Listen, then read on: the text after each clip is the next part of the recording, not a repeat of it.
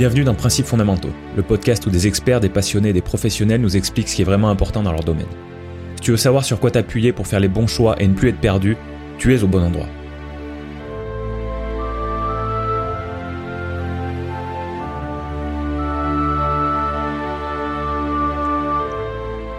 Bonjour chers auditeurs et bienvenue dans l'épisode 16 de Principes fondamentaux. Aujourd'hui nous parlons d'e-commerce avec quelqu'un qui connaît vraiment bien le sujet. Il est cofondateur de deux entreprises du domaine, Doc Avenue, qui fait de la vente de produits de la maison en e-commerce, ainsi que de la logistique e-commerce externalisée pour le compte de TPE, PME, de marques ou d'e-commerçants. Et Stimuleo, qui est l'éditeur d'un logiciel de gestion et de pilotage d'une activité e-commerce. Dans cet épisode, nous rentrons dans les détails des activités de ces deux entreprises et nous parlons bien évidemment du domaine du e-commerce en général. Alors si tu envisages de vendre quelque chose en ligne ou que tu as déjà fait un achat sur Internet, tu dois écouter ce qu'a à me raconter Nicolas Balédier. En tout cas, je te dis, ça, me fait bien plaisir qu'on ait réussi à mettre ça en place parce que parce que c'est un sujet de toute façon qui est euh, qui est vraiment d'actualité. Enfin, oui, qui est, qui est vraiment d'actualité, encore plus encore plus en période Covid. Et, euh, et, et, puis voilà, moi, je, enfin, tu sais bien que ça fait un moment que je te pose plein de questions sur plein de sujets différents, donc donc je suis bien content euh, que tu sois là, Nicolas. Euh, bon, je après cette magnifique introduction, est-ce que tu peux est-ce que tu peux nous euh, nous dire un petit peu ce que tu fais, nous parler de ton ton métier, de tes, de tes entreprises, euh, voilà, pour, pour introduire qui tu es toi et après on, on parlera du, du sujet central. Alors bah, au jour d'aujourd'hui, en fait, j'ai cofondé deux sociétés euh, avec des associés justement. Une première société donc qui s'appelle Stimuleo, qui a édite un logiciel, un service qu'on appelle SaaS, euh, un service internet, euh, qui est un, une, un service qui permet en fait de, de structurer, de piloter et de gérer une activité e-commerce sur tous ces aspects, à la fois l'information produit, c'est-à-dire créer les fiches produits, mais aussi tous les aspects liés à sa logistique, gérer les stocks, gérer l'entrepôt, gérer les emplacements gérer ce qu'on appelle le picking produit, les préparations de commandes, le dialogue avec les, les transporteurs, puis après tout ce qui est euh, le cycle d'acceptation des commandes, générer les ventes, euh, récupérer les, les, ventes dans euh, des, des, CMS, donc des sites internet, mais aussi des marketplaces, et, puis gérer tout ça. Donc vraiment le l'outil squelette d'un e-commerçant. Et donc ça c'est le premier métier, on va dire c'est un métier d'éditeur de logiciels. Et un deux, une deuxième société qui s'appelle Doc Avenue, euh, qui est une société dont le métier premier est d'être e-commerçant. Euh, avec un, une cœur de spécialité qui est liée à la vente sur les places de marché. Euh, quand j'entends pas places de marché, c'est-à-dire les Amazon, Cdiscount, La Redoute, etc., Mano Mano et ainsi de suite. Euh, de produits de l'univers du textile de la maison. Donc c'est on va dire tous les produits textiles qu'on peut retrouver dans, dans une maison ou, à l'extérieur de la maison, euh, des, des couettes, des housses de couettes, des rideaux, des coussins de sol, des, euh, des serviettes de plage, des, enfin bon, tout un tas de produits plutôt textile, on va dire, et petites décorations. Et, euh, et dans Docamnu, il y a un deuxième métier qui s'est développé depuis quelques mois, qui est vraiment un métier de ce qu'on appelle de logisticien 3PL spécialisé e-commerce.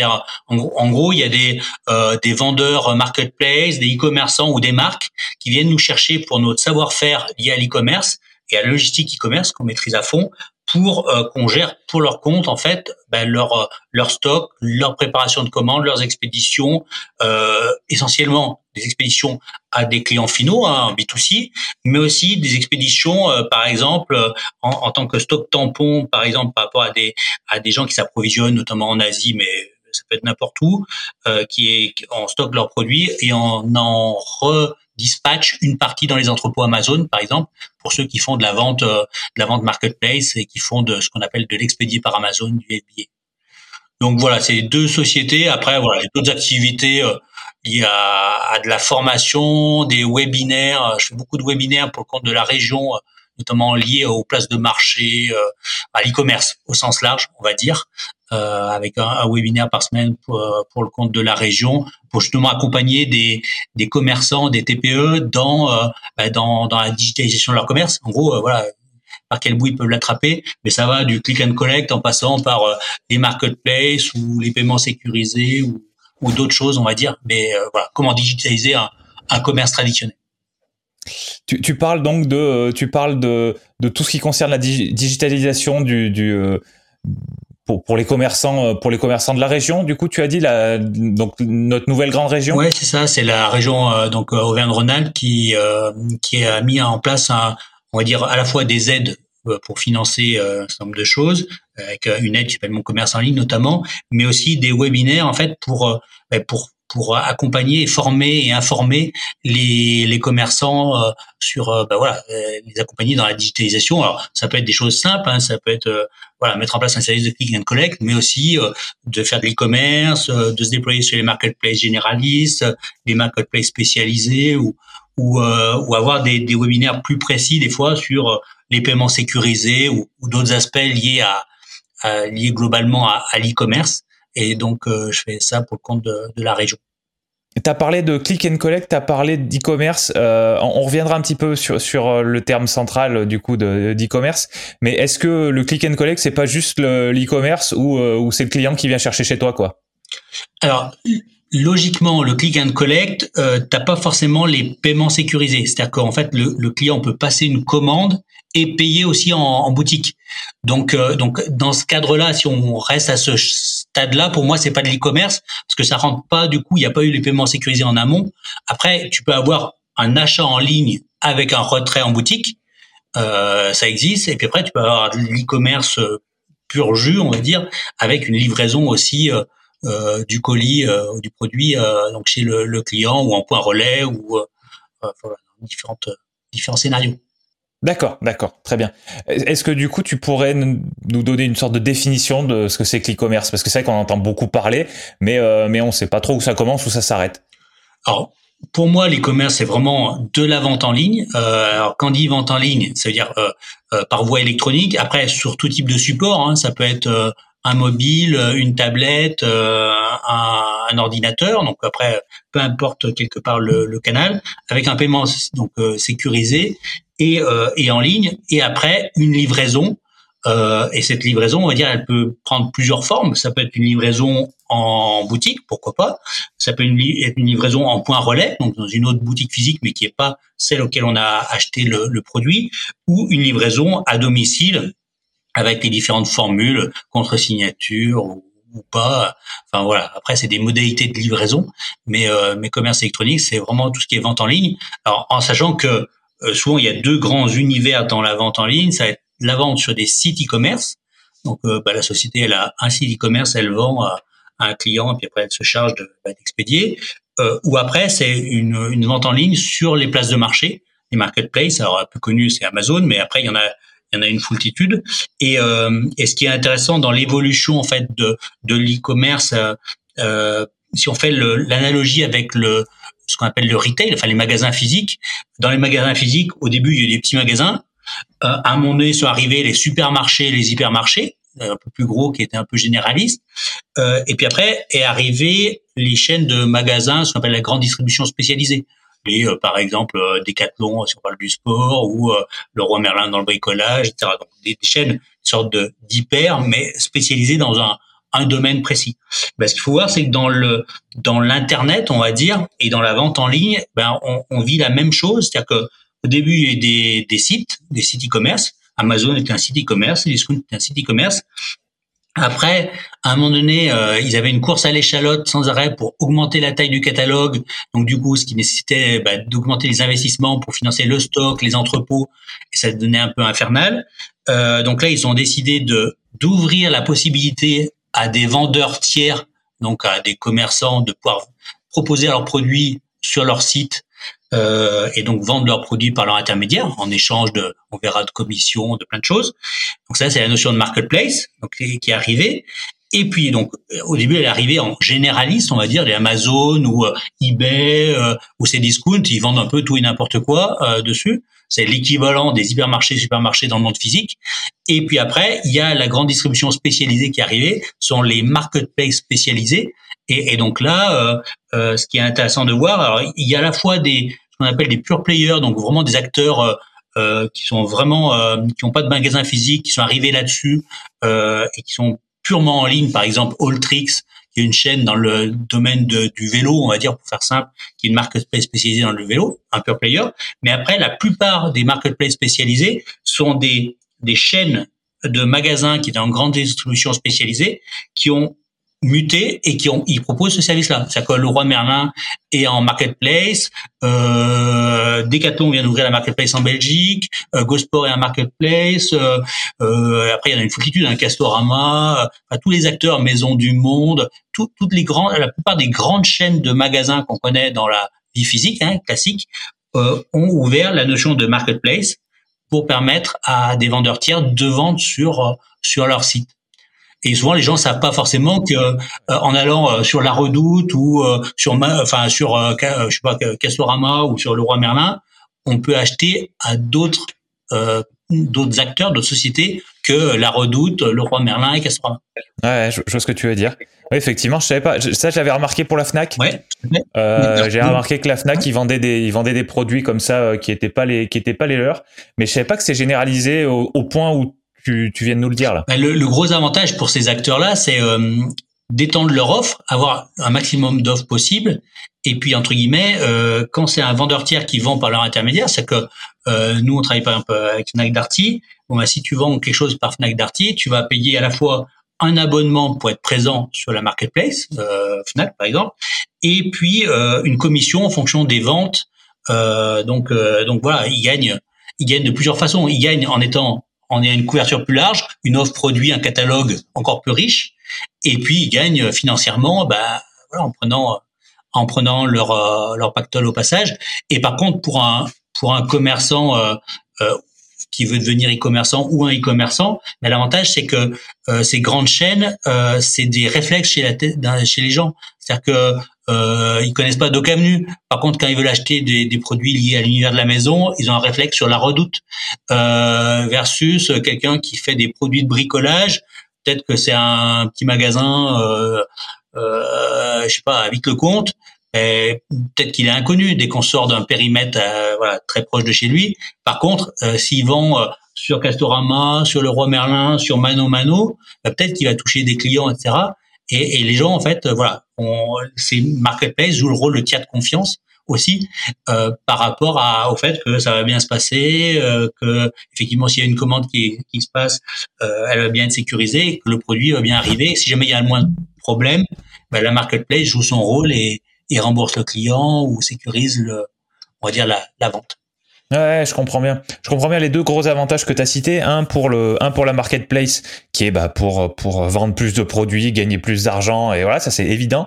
Et pour le et pour le plus petit commerçant, on va dire de bah, de distribuer d'une autre manière son son ses produits, ça c'est évident. Euh, une question que je me posais, est-ce que pour les marketplaces, ça va pas justement Enfin, pour les, donc les, typiquement la Fnac, euh, le Roi Merlin et tous ceux que tu as cités, est-ce que ça a pas tendance à diluer leur marque en quelque sorte. C'est-à-dire que euh, je suppose qu'il y a des gens qui ont ce réflexe-là, qui ont, qui ont se dire, bah, je vais acheter un produit électronique, je vais aller Fnac. Bon, maintenant c'est Fnac Darty. Mmh. Je vais aller, je vais aller euh, sur le site de la Fnac. Je vais aller, je, vais acheter un truc pour faire du sport, peut-être Decathlon. Et en fait, il y a un moment où ils vont se rendre compte qu'ils achètent pas à Decathlon ou qu'ils achètent pas à la, à la, Fnac en tant que, en tant que magasin, euh, en tant que marque, je, je devrais dire. Ça, ça c'est un, un, inconvénient, tu penses vraiment, ou en fait c'est négligeable?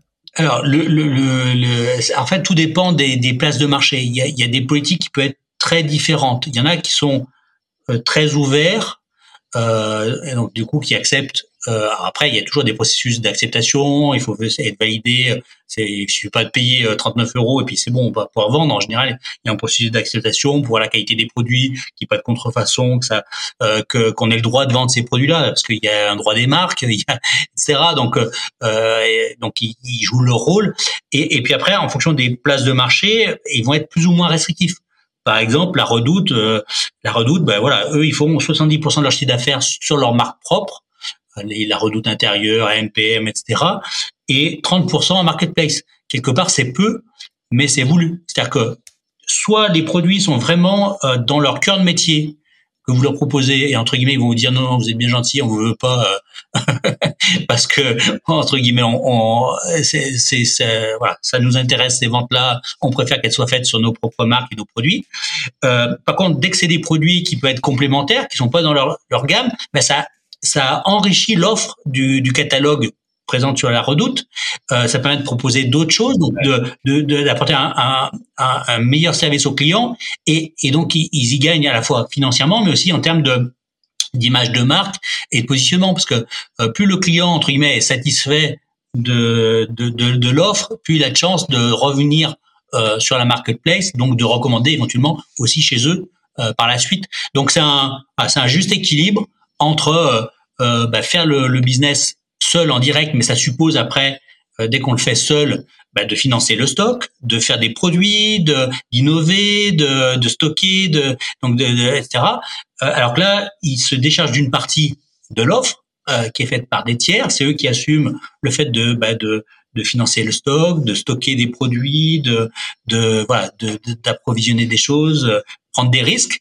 Bon bah et, et eux là, bah voilà, ils prennent leur commission au passage euh, parce qu'ils vous amènent un, canal de vente il vous amène une notoriété, une visibilité auprès des clients. Et ce qui est intéressant, c'est que le client, en fait, euh, en fait, qu'est-ce qui se passe? Souvent, il a enregistré sa carte bleue.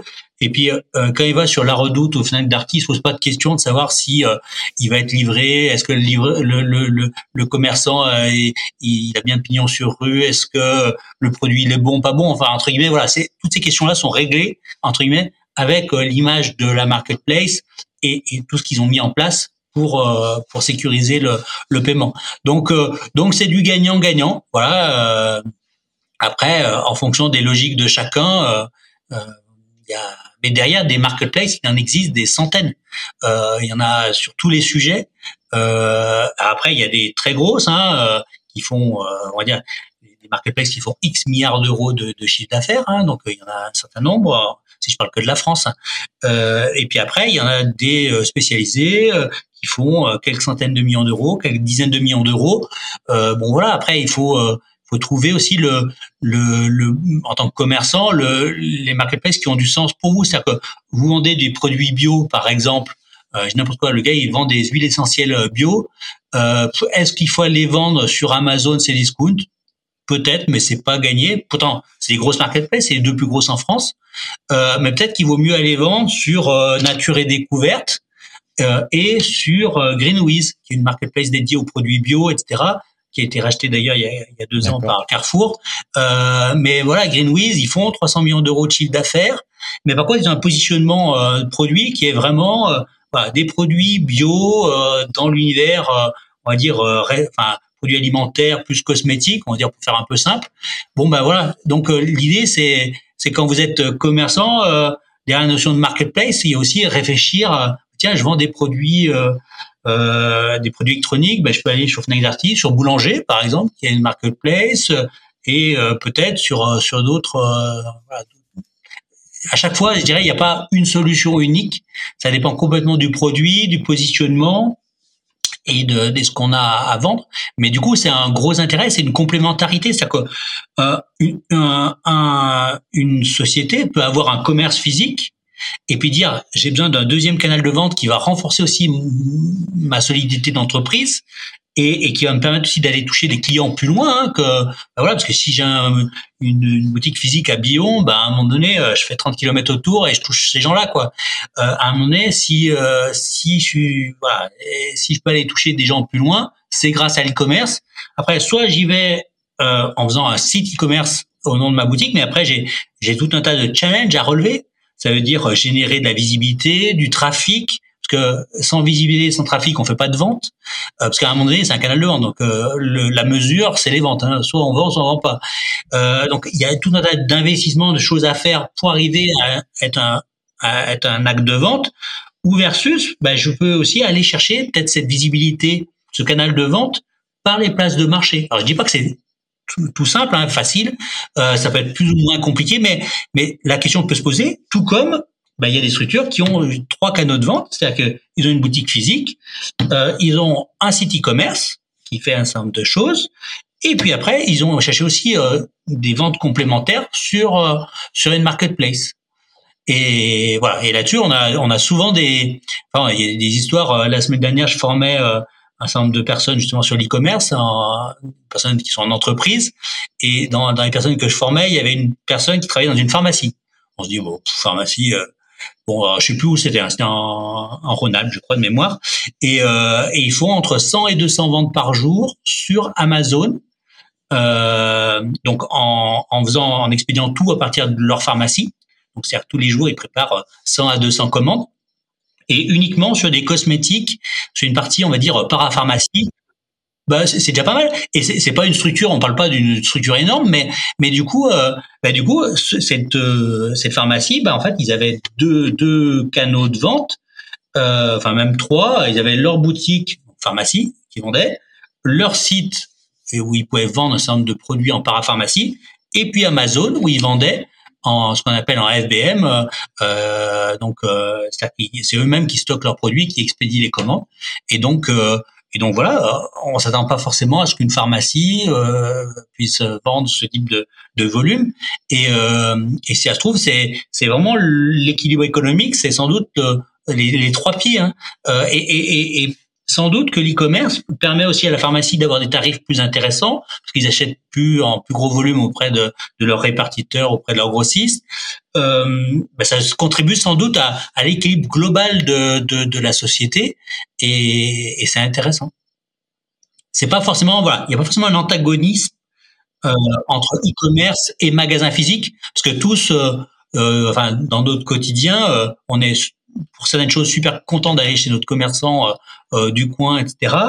Euh, et puis après, il y a d'autres produits parce qu'on n'a pas l'offre ou on a besoin d'autres choses. On est aussi intéressé pour acheter en ligne. Donc, donc ça dépend des, des, situations, des besoins, des produits. Mais voilà, les, les, deux sont, pour moi, peuvent être hyper complémentaires.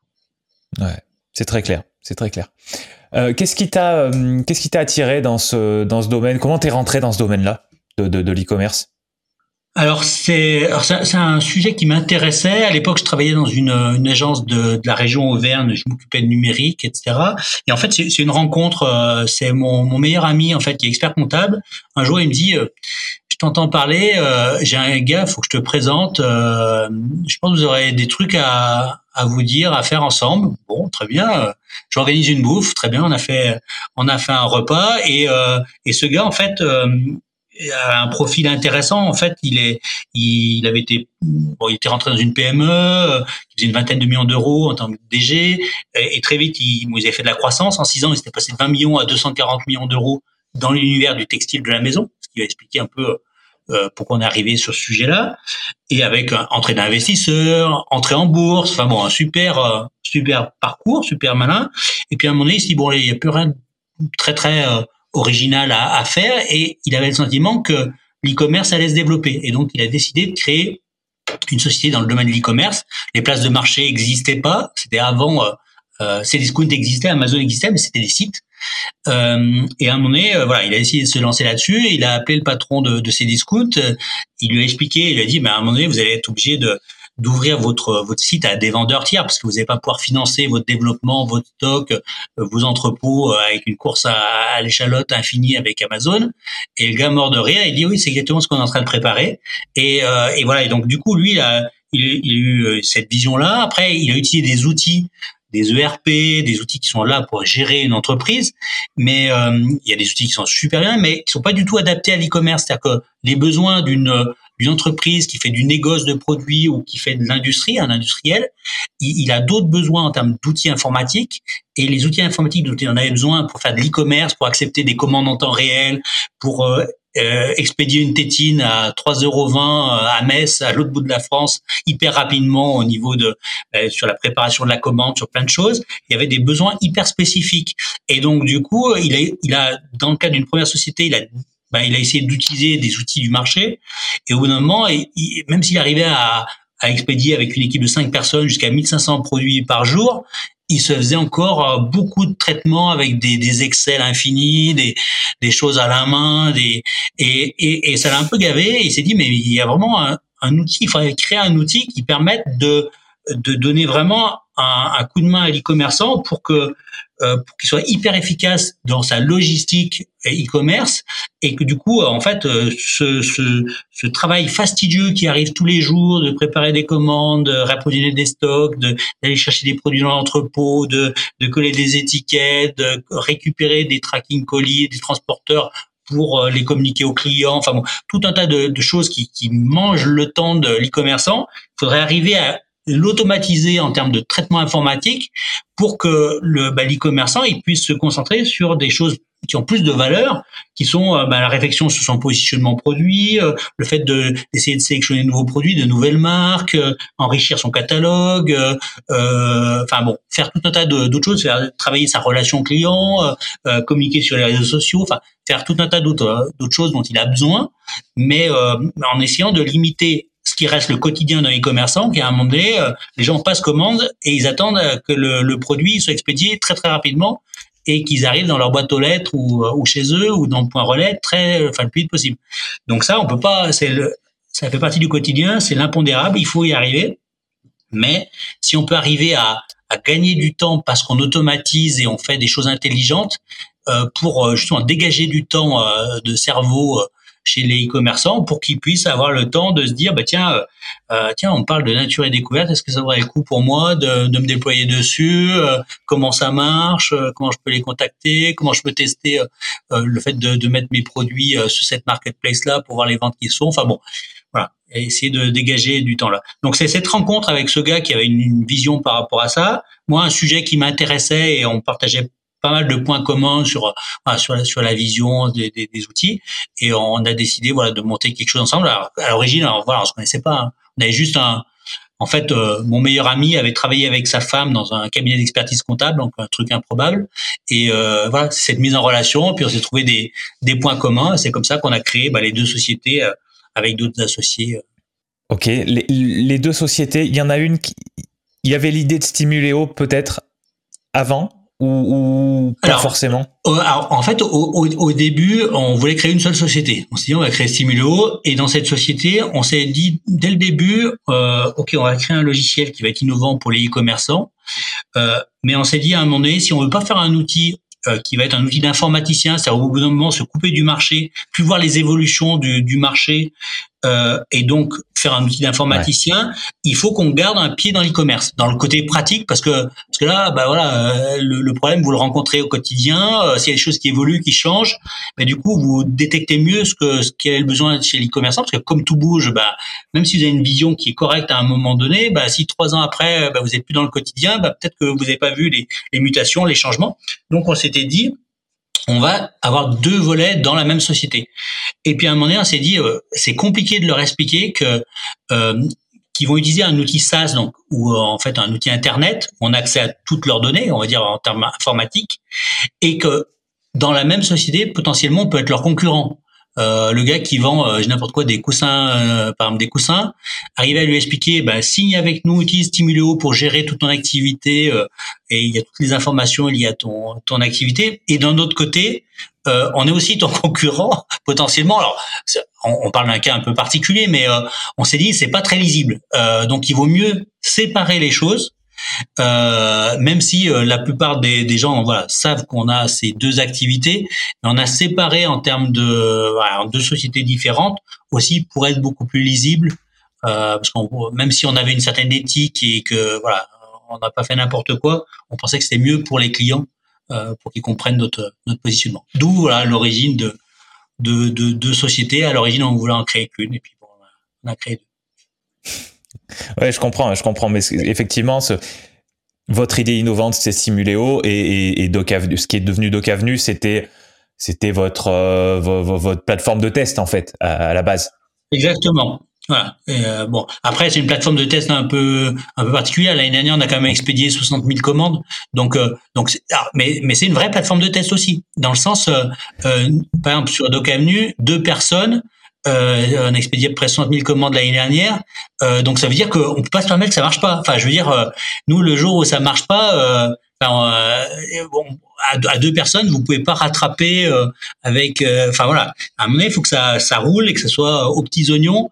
Euh, parce que sinon euh, très vite on donc donc du coup euh, bah, c'est c'est aussi voilà ça fait deux ans que Doc Avenue utilise le logiciel et a permis justement de d'avoir des retours d'utilisateurs concrets alors, on a plein d'autres bêta testeurs qui ont au fur et à mesure du temps parce que l'e-commerce c'est pas la même chose de vendre des produits textiles comme nous par exemple de type rideaux, euh, coussins de sol euh, qui se cassent pas versus on a des e-commerçants qui utilisent notre logiciel qui qui vendent je sais pas, des, des, des, des, escaliers, des chalets, des carports, euh, mais aussi des produits euh, voilà, ça peut être des produits, des produits bio cassables, des carafes à whisky, des, je sais pas, des, des, couleurs de cheveux.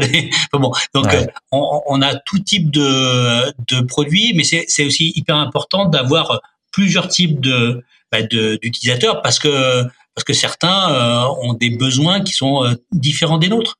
Nous, on a pensé à un certain nombre d'outils, plein de fonctionnalités, mais parfois, euh, le fait d'utiliser, bah, on va rencontrer certaines problématiques. Le gars qui fait, je n'importe quoi, des escaliers, par exemple, vous n'avez pas eu dire, bah, tu mets tous tes escaliers sur un chariot et, et tu les ramènes à une zone de préparation de commande. Il dit, attends, t'es gentil, le truc qui fait 4 mètres par, par 2, par 1, je les prends un par un. Donc, c'est une préparation à la commande et on peut pas faire euh, une préparation avec un picking produit en prenant euh, x centaines de produits. Enfin voilà, donc il y a plein de donc euh, plein de cas particuliers, mais mais c'était enfin voilà, c'est c'est bien pour nous d'être aussi vraiment utilisateur au quotidien. Euh, voilà, on est e-commerçant euh, en temps réel euh, et on est les premiers à utiliser nos, notre outil et, et, donc du coup, si jamais il y a un truc qui, qui fonctionne moins bien ou qui est pas assez ergonomique ou, ou assez pratique, ben, on est les premiers à s'en rendre compte. D'accord. Et, et, par rapport à justement cette, cette plateforme de test, j'ai envie de dire, euh, même si c'est devenu plus que ça mm. peut-être aujourd'hui, mais quand vous, quand vous êtes devenu marketplace chez Doc Avenue, parce qu'on est d'accord, au début, c'était pas le cas. Alors, on, enfin, on n'est pas marketplace, on est vendeur sur les places de marché. C'est-à-dire qu'on va, euh, on n'a pas notre propre marketplace où on vend plein de produits de gens euh, qui viendraient vendre sur notre marketplace. On est vendeur marketplace comme plein d'autres. C'est-à-dire qu'on on va vendre sur euh, du La Redoute, sur du Cdiscount, sur du Mano Mano, sur du Amazon, sur euh, je sais pas qui. Mais les, les, clients que vous avez depuis que vous avez étendu votre votre offre, euh, vous, il, reste, il reste dans le même, dans le même, dans le même domaine que votre domaine euh, de base, ou justement au contraire, vous avez étendu à, à, à des produits, à euh, des produits très différents de ceux que vous vendiez au début, euh, justement pour euh, pour vous mettre dans des situations où vous allez rencontrer les vraies problématiques des gens qui vendent euh, des escaliers, comme tu me disais tout à l'heure, ou des ou des produits ou, de la teinture pour cheveux ou des trucs comme ça.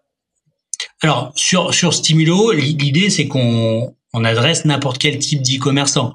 Que le gars vende des produits pour piscine ou euh, de la teinture pour cheveux ou des lunettes de WC, quelque part on s'en fout. Euh, voilà, c'est un outil générique qui est fait pour gérer une activité d'e-commerce, quelle que soit l'activité. Plutôt des produits, on va dire plutôt que des par rapport à des services virtuels. Nous, l'idée c'est de gérer quelque part une logistique derrière. Donc euh, si le produit est virtuel, voilà, ça n'est pas trop adapté. Mais euh, à partir du moment où il y a un produit physique, ça peut être tout et n'importe quoi. Attends, justement, par rapport à ça, je t'interromps. Euh, quand on parle d'e-commerce, on parle obligatoirement de produits physiques ou déjà euh, déjà là on peut on peut imaginer euh, des, produits numériques qui n'ont pas besoin d'être qui ont pas besoin d'être expédiés. Alors dans l'e-commerce, tu parles des produits euh, de produits virtuels. Tu, tu vas sur Wigo de la SNCF, t'achètes un billet, etc. Tu le cherches sur ton smartphone. Ben voilà, t'as as, bien fait un, un achat e-commerce. T'as payé en ligne. C'est une réalité. par contre, le produit physique, bah, si ça se trouve, tu même pas imprimé le, le ticket, tu l'as sur ton smartphone. Donc, donc oui, ça c'est des. tu parles de l'e-commerce de produits virtuels euh, n'importe quoi. Moi, la dernière fois, j'ai acheté, exemple, j'ai acheté une licence pour, euh, j'ai changé de PC, j'ai acheté une une licence euh, d'un pack Office.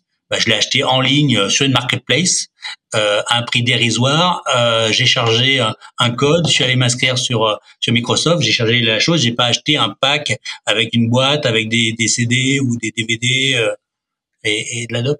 Donc oui, il y a de, l'e-commerce de produits virtuels et euh, il y a beaucoup de choses qu'on achète en, euh, de façon complètement dématérialisée. Ok, ça, ça permet juste de de préciser cette, cette définition d'e-commerce. Euh, effectivement, quand on a quand on a commencé d'en parler tout à l'heure là, euh, on, on, est tout de suite parti sur les produits physiques. Mais du coup, moi à ce moment-là, je me demandais encore si l'e-commerce c'était un terme spécifique aux produits physiques. Et tu viens de me dire non. C'est c'est ce qu'on peut acheter en ligne. C'est ce qu'on peut acheter en ligne. après, euh, que tu achètes euh, même dans l'absolu une, une assurance, une place de concert que tu vas avoir dématérialisé ou un produit euh, physique, euh, quel qu'il soit, t'achètes un séjour de vacances, t'achètes enfin, tout ce qui est, euh, voilà, tout tout ce qui peut se vendre à distance. Après, il y a encore des produits où, où l'e-commerce n'est pas forcément adapté. Au jour d'aujourd'hui, bon, Dieu, sauf quelques cas particuliers en B2B, mais du carburant, bah, tu vas encore à une station-service, t'as pas le choix. Enfin, je vais dire, à t'attends quelque chose de, de, physique, tu te fais pas encore livrer forcément du, du carburant, encore que ça peut venir. Mais euh, voilà, il y a tout. Avec les voitures électriques, quand tu recharges chez toi. Exactement, exactement. Donc, euh, non, il y a, y a, beaucoup de choses qui euh, et, on achète des choses avant qu'on n'imaginait même pas euh, acheter ou se faire livrer. Euh, voilà, en, en mode de, de, de livraison. Moi, j'étais assez épaté là-dessus. Euh, une fois, euh, pourtant, je suis quand même un peu dans le domaine. Et euh, il y, a, y a un an, un an et demi, euh, je change de frigo à la maison. Donc, j'achète sur une place de marché et je me dis, ouais, pour une fois, je vais me le faire livrer chez moi, parce que comme c'est chez moi, et en plus, le gars, il, repart avec mon ancien frigo, c'est parfait, ça m'évite de, de, le gérer. Alors, d'habitude, je vais en point relais, euh, grand format, récupérer mon frigo. Bon, Là, j'achète le frigo et, et, le gars arrive, pauvre, tout se passe bien, il repart avec mon frigo, puis on discute. Je dis, euh, vous venez souvent dans le coin? Moi, j'habite euh, à périphérie de Clermont, un petit village et tout. Euh, un gars mort de rire, il dit, euh, parce que c'est un gars de Cdiscount, enfin un, sous-traitant de Cdiscount. Il dit, mais vous savez, monsieur, je suis dans un rayon de 10 km autour de Cournon tous les jours de la semaine. C'est-à-dire que je vais jamais plus loin que 10 km autour de Cournon. Donc c'est juste pour dire que le, le, le, gars, en fait, enfin voilà, pour donner une, une image des, des volumes de, de commandes qui existent, c'est que le gars, bah, dans un rayon de 10 km de Cournon, bah, toute la journée, il tournait pour dispatcher tous les produits tous les jours de la semaine, toute l'année. Donc, euh, donc, c'est ce qui est intéressant, c'est que parfois on dit ouais, mais l'e-commerce, euh, l'impact par rapport à, l'environnement, etc. Ben, euh, d'un autre côté, quand on va dans un magasin, on prend sa voiture, des fois on fait 15 bornes pour aller, voilà, se rapprocher d'un centre commercial, etc si on multiplie tous les allers-retours et l'impact que ça a en termes de, gaz à effet de serre et, même de pollution, euh, parfois, est-ce que une camionnette, s'il est dans un rayon de 10 km et qui livre 100 commandes tous les jours, donc 500 commandes dans la semaine, euh, est-ce que l'impact de ces 500 commandes, il n'est pas plus fort si chacun se déplace pour aller dans des magasins physiques? Donc voilà, ça, repositionne des débats. Enfin, et sachant que demain, il va y avoir des véhicules propres, de plus en plus, on va voir des sortes de, hubs de proximité euh, avec des derniers kilomètres propres. Enfin, je, pense qu'on va vers plein de choses, mais voilà, l'e-commerce c'est pas non plus euh, que, que qui est hyper négatif sur ces aspects euh, environnementaux. On a souvent une une vision euh, qui peut être des fois tronquée. Et, si on, on, faisait la somme de nos comportements individuels avec euh, des véhicules, des fois on se dit ben, pour 500 commandes, s'il y a 500 personnes qui ont pris une voiture et qui ont fait 15 bornes et 30 bornes aller-retour, euh, quand on regarde l'impact que ça a versus un gars avec une camionnette et si elle peut être propre, c'est encore euh, bien mieux. Ben, des fois, on peut se poser des questions. Quoi. Ah ouais, c'est clair, mais c'est étonnant, tu es en avance là sur le sur le déroulé de, de cette discussion parce que j'ai une question après là tu as un peu déjà répondu, mais je la reposerai quand même, euh, c'est pas très grave. Le juste pour préciser parce que Cournon euh, je pense que je pense que je, principes fondamentaux, il y a il y a et il y aura de plus en plus hein, des auditeurs qui sont pas très très locaux. Et euh, du coup, 10 km autour de Cournon, ça représente combien d'habitants? 30 000, 40 000 Ouais, ça doit, ouais, on va dire que ça doit être ça. Ça doit être à peu près, je pense, 40 000, euh, 40 000 habitants à peu près. Donc, donc voilà, c'est dire que bah, pour une seule marketplace, hein, on parle pas d'un gars qui serait euh, multi. Euh, il est que ses discounts. Euh, ben en fait, dans un rayon, dans, dans, dans un bassin de 40 000 habitants, ben ça l'occupe euh, tous les jours de la semaine, toute l'année. Donc, euh, donc c'est là où c'est voilà, ça, ça donne, euh, mais ça permet aussi de réfléchir à d'autres formes de logistique aussi, d'impact environnemental. Parce que du coup, si on arrive à, à structurer des choses par rapport à ça, on va, on va avoir des nouvelles formes de livraison. On va avoir de plus en plus des consignes connectées ou des boîtes à lettres connectées qui font que le livreur, ben voilà, arrive chez vous, euh, euh, vous lui aurez transmis euh, par SMS un code, et il va rentrer votre produit dans la boîte à lettres connectée, votre boîte à lettres va vous informer que le produit est bien là. Enfin, on, on, va connaître de plus en plus de choses assez assez intéressantes, mais mais voilà, c'est pas forcément antinomique ce développement avec aussi des aspects environnementaux. si on si on est malin dans l'avenir, dans la structuration de, ces aspects-là. Ça ne veut pas dire que le commerce de proximité n'a pas d'intérêt. Au contraire, on a tous, et encore plus là, dans ces périodes de Covid, on se rend bien compte qu'on a besoin de, on a des aides sociaux et on a besoin de contact humain, de dialoguer avec des gens, etc. mais voilà, après il y a des arbitrages en fonction de contraintes familiales, de moments, de typologie de produits, et on va tous faire un équilibre entre entre des choses qu'on peut acheter à distance et des choses où on est hyper content d'aller chez son boucher, de se faire conseiller le bon truc ou d'avoir le bon Saint-Nectaire qui va bien chez son fromager. Enfin, c'est que des équilibres à trouver et des arbitrages individuels, quoi. Donc Hmm. Non, mais c'est clair, c'est clair que mon frigo, mon prochain frigo. Enfin, moi, pareil, hein, le dernier, je l'ai fait livrer, j'ai fait, j'ai fait embarquer l'ancien. Euh, ça m'a bien arrangé parce que les escaliers étaient compliqués et tout. Mais, euh, mais, mais mon frigo, j'ai pas forcément envie d'aller, d'aller l'acheter chez le, chez, le commerçant du coin, quoi. Ça a pas de sens. Mais effectivement, pour des produits, euh, pour des produits qui viennent de la terre, par exemple, ou des choses comme ça, là, là, bon, c'est pas, c'est pas pareil. Non, c'est clair. Puis, euh, et puis c'est pas antinomique, c'est-à-dire qu'on peut avoir une vraie logique de dire, euh, ben, on veut une nourriture de plus en plus saine, par exemple, et de traçabilité de produits, ou, ou de favoriser du made in France, euh, y compris acheté en, format électronique, hein, mais d'acheter euh, des produits fabriqués en France parce qu'on sait, euh, voilà. Et, et, puis après, d'un autre côté, on a tous aussi un budget, des moyens plus ou moins importants, etc. et donc, par rapport à ça, essayer de trouver aussi un bon prix pour d'autres choses. Enfin bon, c'est tout un tas d'arbitrages individuels. Il n'y a pas de de recettes magiques. Hein. Chacun chacun doit enfin fait ses choix etc mais mais voilà c'est c'est je sais pas, moi j'ai une copine qui a un site, euh, ça s'appelle le Petit Carré Français. Euh, euh, elle vend des carrés démaquillants bio, euh, des cosmétiques bio, etc. Ben voilà, c'est du made in France, en local, des produits qu'elle essaye d'être les plus simples possibles. Euh, ça n'empêche pas de le vendre en, en commerce électronique. Euh, à la fois, elle fait des produits qui sont vendus chez L'Oréal, enfin chez l'Occitane ou différents circuits de distribution mais aussi la plupart de ces, ventes se font en, en vente euh, en vente en ligne et, euh, et euh, elle travaille à la fois avec des ESAT, des prisons, euh, des personnes en local pour essayer de faire un maximum de d'emplois local. Donc c'est les deux sont pas sont pas antinomiques. Bon, bon, super, super. Bon, j'ai pas mal de questions. Alors je réfléchis juste à laquelle je te pose en en juste après. Allez, celles que celles qui me sont venues après, je reviendrai aux, questions euh, que je pose un peu à tout le monde. Euh, Doc Avenue là actuellement, euh, est-ce que tu est-ce que tu serais d'accord avec moi pour dire que euh, dans le domaine du linge de maison, c'est un peu vous êtes un peu Amazon quand ils vendaient encore que des livres et qui commençaient juste à à, à, à, proposer autre chose sans, sans être sans être une place de marché. Non mais voilà, ce que je veux dire c'est que vous aviez ce vous avez ce corps de ce, ce, ce corps de métier, mais euh, mais mais là vous vous ouvrez un petit peu, vous ouvrez un petit peu à d'autres à d'autres euh, e-commerçants en fait pour leur euh, pour leur faciliter la tâche en fait. Ouais, alors en fait sur sur Doc Avenue, il y a, il y, a, il y a deux métiers. Il y a notre métier historique qui est d'être e-commerçant avec un cœur de spécialité qui est de vendre sur les places de marché. C'est qu'au jour d'aujourd'hui, on n'a même pas notre site e-commerce euh, parce qu'on n'a pas le temps. Enfin, je pense que ça va arriver bientôt, mais on vend tout sur les places de marché. Donc ça, c'est notre métier premier. Et on a développé depuis ben, depuis le Covid un autre métier à partir de notre savoir-faire, à la fois du logiciel Stimuléo, mais aussi de notre savoir-faire et de, notre expertise au niveau de la logistique e-commerce, euh, ce qu'on appelle un métier de logisticien e-commerce qu'on appelle 3PL, euh, en fait pour euh, donner la possibilité à des euh, à des vendeurs marketplace, à des e-commerçants ou des marques qui nous confient en fait leur logistique e-commerce. C'est-à-dire quoi? À la fois leur stockage, leur préparation de commandes, leur expédition au client final euh, ou l'expédition à d'autres entrepôts.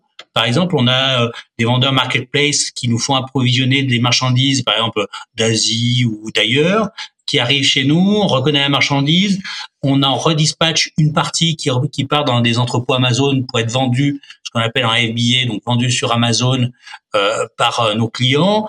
D'un autre côté, on stocke une partie des marchandises et par la suite, on peut réapprovisionner par exemple les entrepôts Amazon ou on prépare des commandes et on expédie parce que le client, il a un site e-commerce, euh, il vend des, produits en ligne et en complément de ce qu'il fait sur Amazon, il veut euh, pouvoir en fait euh, ben, voilà expédier des, des commandes et, et, et peut-être qu'il a un autre métier ou euh, il a un commerce à faire tourner et qui veut pas se se phagocyter du temps sur ce travail quotidien de préparation de commandes, d'expédition, de relations clients.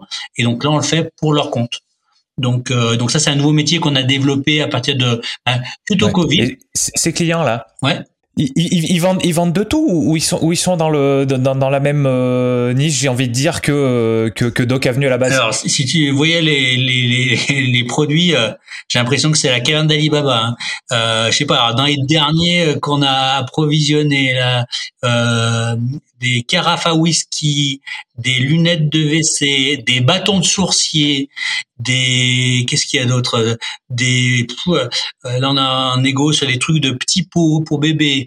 Euh, qu'est-ce qu'on a rentré dernièrement? Des coussins ergonomiques, euh, des baignoires pour bébé, des des lampes, des enfin voilà c'est c'est tout type de produits. Alors nous par euh, parce qu'on a une plateforme logistique, qui, qui est assez grande, mais qui, qui reste pas non plus monstrueuse. Et nous, notre cœur de spécialité, c'est quand même des petits colis. Ça veut dire des colis de moins de 30 kilos. Euh, quand on expédie un client final. Donc ça veut dire que si le gars il nous contacte, euh, on m'a déjà posé la question pour des meubles ou des canapés, c'est pas notre métier parce qu'on n'a pas euh, la logistique adaptée et voilà, c'est pas notre cœur de métier. Nous on sait bien faire ce qui passe par ce qu'on appelle les circuits de messagerie et donc euh, c'est en gros des, des, cartons maximum 30 kilos et en gros qui font euh, allez 40 par 50 euh, par 1 mètre maximum. Voilà, c'est ce type de, de, colis. Alors ça laisse, euh, on peut mettre des choses déjà dedans, mais voilà, nous on sait bien faire ça. Et après, par contre, l'expédition, la livraison, on a, on a en fait plusieurs prestataires. Hein, notamment des filiales de la Poste, hein, les Colissimo, les DPD, lettres suivies, relais colis, etc., qui viennent tous les jours en fait euh, chercher, collecter les, les, les colis qu'on a préparés pour après les, bah, les mettre dans leur circuit et les amener au, au client final. Nous, on n'est pas euh, on n'est pas transporteur, c'est pas notre métier. Notre métier, c'est d'être commerçant. On prépare des commandes, on fait tout, et après, ça part par les différents circuits euh, classiques de, de, livraison de colis euh, en France ou à l'international. D'accord, d'accord. Donc en gros, tu, tu, vas me dire si, si, euh, si c'est un bon résumé ce que, ce que je vais dire. Euh, si on veut, euh, typiquement, si on veut euh, se faciliter la vie euh, en tant qu'e-commerçant, qu'on ait, qu'on ait typiquement un, un, petit client, enfin un, petit, un petit commerçant, on peut passer par Doc Avenue et du coup, du coup, grâce à Stimuléo, on va, le processus va être beaucoup plus simple pour nous. Et si par contre on est un gros client, là, euh, et, enfin un gros un gros e-commerçant, je devrais dire, là, euh, on peut utiliser Stimuléo, mais en, direct en quelque sorte, avec ses propres entrepôts et, ses propres salariés. En fait, c'est voilà, c'est deux, c'est deux, deux, alors c'est deux logiques qui sont qui peuvent être complètement à part, ça que euh, il y a, euh, vous pouvez avoir quelqu'un qui, qui, soit déjà e-commerçant ou qui veut le devenir et qui veut structurer son activité et qui veut être efficace et donc qui a besoin d'un logiciel qui lui permet à la fois de centraliser ses commandes qui viennent de ses sites internet, des marketplaces, d'accepter les commandes, de gérer les stocks, de gérer l'entrepôt, de gérer euh, la connexion avec les logiciels transporteurs. Enfin bon, toute cette mécanique là qui est l'ossature d'un métier d'e-commerçant donc lui, il a besoin d'un outil qui marche bien. Donc là, il, peut devenir client de Stimuléo. Versus, euh, il y a quelqu'un qui peut euh, avoir besoin d'un prestataire qui dit, mais moi, je veux pas me charger de ça. Je veux quelqu'un qui euh, réceptionne mes marchandises, les stocks, les réexpédie, prépare des commandes. Et moi, je vais me concentrer sur les ventes, sur sur d'autres choses. Et donc là, c'est un client Doc Avenue. Et puis, de plus en plus, on est en train de, de marier les deux aussi, c'est-à-dire que deux outils stimulo euh, sont en train de, on est en train de développer la communication d'outils stimulo, c'est qu'on peut avoir un, un e-commerçant euh, bah, qui a un outil stimulo et qui décide en fait de, pour certaines commandes, en fait, nous nous en confier une certaine partie sur la partie Doc Avenue. Donc, il utilise Stimuléo pour gérer son activité, faire plein de choses, voire expédier une partie des commandes. Et puis après, il peut automatiquement en fait nous transfère un certain profil de commande ou type de, de commande et, et qui soit à ce moment-là expédié par euh. Mais il n'y a pas une obligation, c'est-à-dire que tous les clients euh, ne vont pas devenir des clients Stimuléo. Des clients qui viennent nous chercher en tant que prestataire de services e-commerce. Ils ont d'un logisticien e-commerce qui fasse bien son taf. Ils s'en foutent à la limite du logiciel euh, qu'ils utilisent. Euh, Ils veulent juste un, un, bon prestataire de service qui, qui soit efficace, réactif euh, et qui connaît et qui ait des bons prix. Voilà, ils viennent chercher Docamnu, et puis après il y en a d'autres qui viennent chercher euh, autre chose et avec une offre, euh, voilà, avec du logiciel, c'est c'est autre chose. Et il y a des gens, euh, il y a des gens qui sont vraiment clients que d'un côté ou que de l'autre. C'est-à-dire qu'il y a des gens qui sont clients, euh, qui sont clients de Stimuléo, euh, et, et, puis qu'on qu'on prépare leur commande, ils s'en fichent complet, ils veulent la garder en interne, euh, ou, ou ils travaillent avec Amazon en FBA, ils font d'autres choses, ça pose pas de problème. Il y a des gens qui sont clients chez nous que pour Docamnu sur de la logistique, etc. Et, et notre logiciel les intéresse pas parce qu'ils font que des ventes, ils sont que sur Amazon par exemple, et, et, et donc du coup ils font soit ce qu'on appelle du FBA, donc expédié par Amazon, soit du FBM avec nous, donc c'est nous qui expédions pour leur compte, où on gère des stocks tampons, enfin bon, différentes choses, mais euh, voilà, ça peut être vraiment très très séparé. Il y a, il y a pas d'obligation du tout. Euh, oui. C'est deux approches différentes. Après, d'un autre côté, euh, les, les gars qui des fois démarrent, avec, enfin commencent à travailler avec nous sur de la prestation de service, euh, voient que ça roule bien, que ça tourne bien, et à un moment donné, qu'on peut les accompagner dans leur développement en disant, ben voilà, grâce à Stimulo et un gestionnaire de flux, euh, au jour d'aujourd'hui, vous travaillez que sur votre site et sur Amazon, euh, on peut vous accompagner pour aller vendre vos produits sur Nature et Découverte, sur euh, euh, n'importe quel autre marketplace, etc. ben là, ils, voilà, ils peuvent être intéressés. Donc, mais voilà, c'est une mécanique qui n'est pas obligatoire. Hmm. Ouais, c'est clair, c'est clair. Bon, pour revenir à la question à laquelle tu as déjà un petit peu répondu, tant pis, je la repose. Euh, les, les, c'est quoi les clichés, euh, les clichés liés au domaine du e-commerce Donc tout à l'heure, tu tout à l'heure, euh, tu m'as dit, euh, bah oui, on, les gens ont tendance à penser que le e-commerce, en gros, c'est plus polluant, quoi. C'est plus polluant que d'aller chercher soi-même ses, ses, ses, ses, produits et tout. Euh, donc ça, c'est un, premier cliché donc qui en fonction des situations qui peut être vrai ou qui peut être faux. Toi, ce que tu as tendance à dire, c'est que c'est pas complètement vrai et a priori, si on fait bien les choses dans, dans, les années à venir, les décennies à venir, ça le sera de moins en moins. Mm. Euh, est-ce, est-ce qu'il y a autre chose euh, Est-ce que tu veux creuser là-dessus ou est-ce, qu'il y a, est-ce qu'il y a autre chose, un autre cliché Il y, a, y, a, y, a, y, a, un autre cliché, c'est que euh, en un peu caricatural, c'est dans la tête de, de, des gens, souvent e-commerce égale ça marche à fond, égale Jeff Bezos, le patron d'Amazon, égale milliardaire. Euh, la schématise, alors je suis peut-être un peu caricatural, mais 90% des, boîtes e-commerce sont des micro-boîtes. Donc, ce que je veux dire, c'est que euh, sont des, des, sociétés avec un, deux, trois personnes, quatre personnes, donc des toutes petites sociétés. Euh, et donc, du coup, euh, euh voilà, l'e-commerce n'est pas égal à des très grosses multinationales euh, enfin, n'est pas égal à Amazon, quoi. Euh, la plupart des sociétés e-commerce sont des sociétés avec très peu de salariés, donc du coup qui ont une équation euh, à gérer, c'est-à-dire qu'à la fois ils ont une complexité parce qu'il faut euh, traiter beaucoup de commandes pour arriver à générer la, la marge qui va bien, parce que l'univers de l'e-commerce est souvent très compétitif, c'est-à-dire que ben voilà les marges sont pas forcément euh, hyper importantes, il faut faire du volume, il faut être malin euh, et, et surtout il faut être tout ça avec peu de personnes.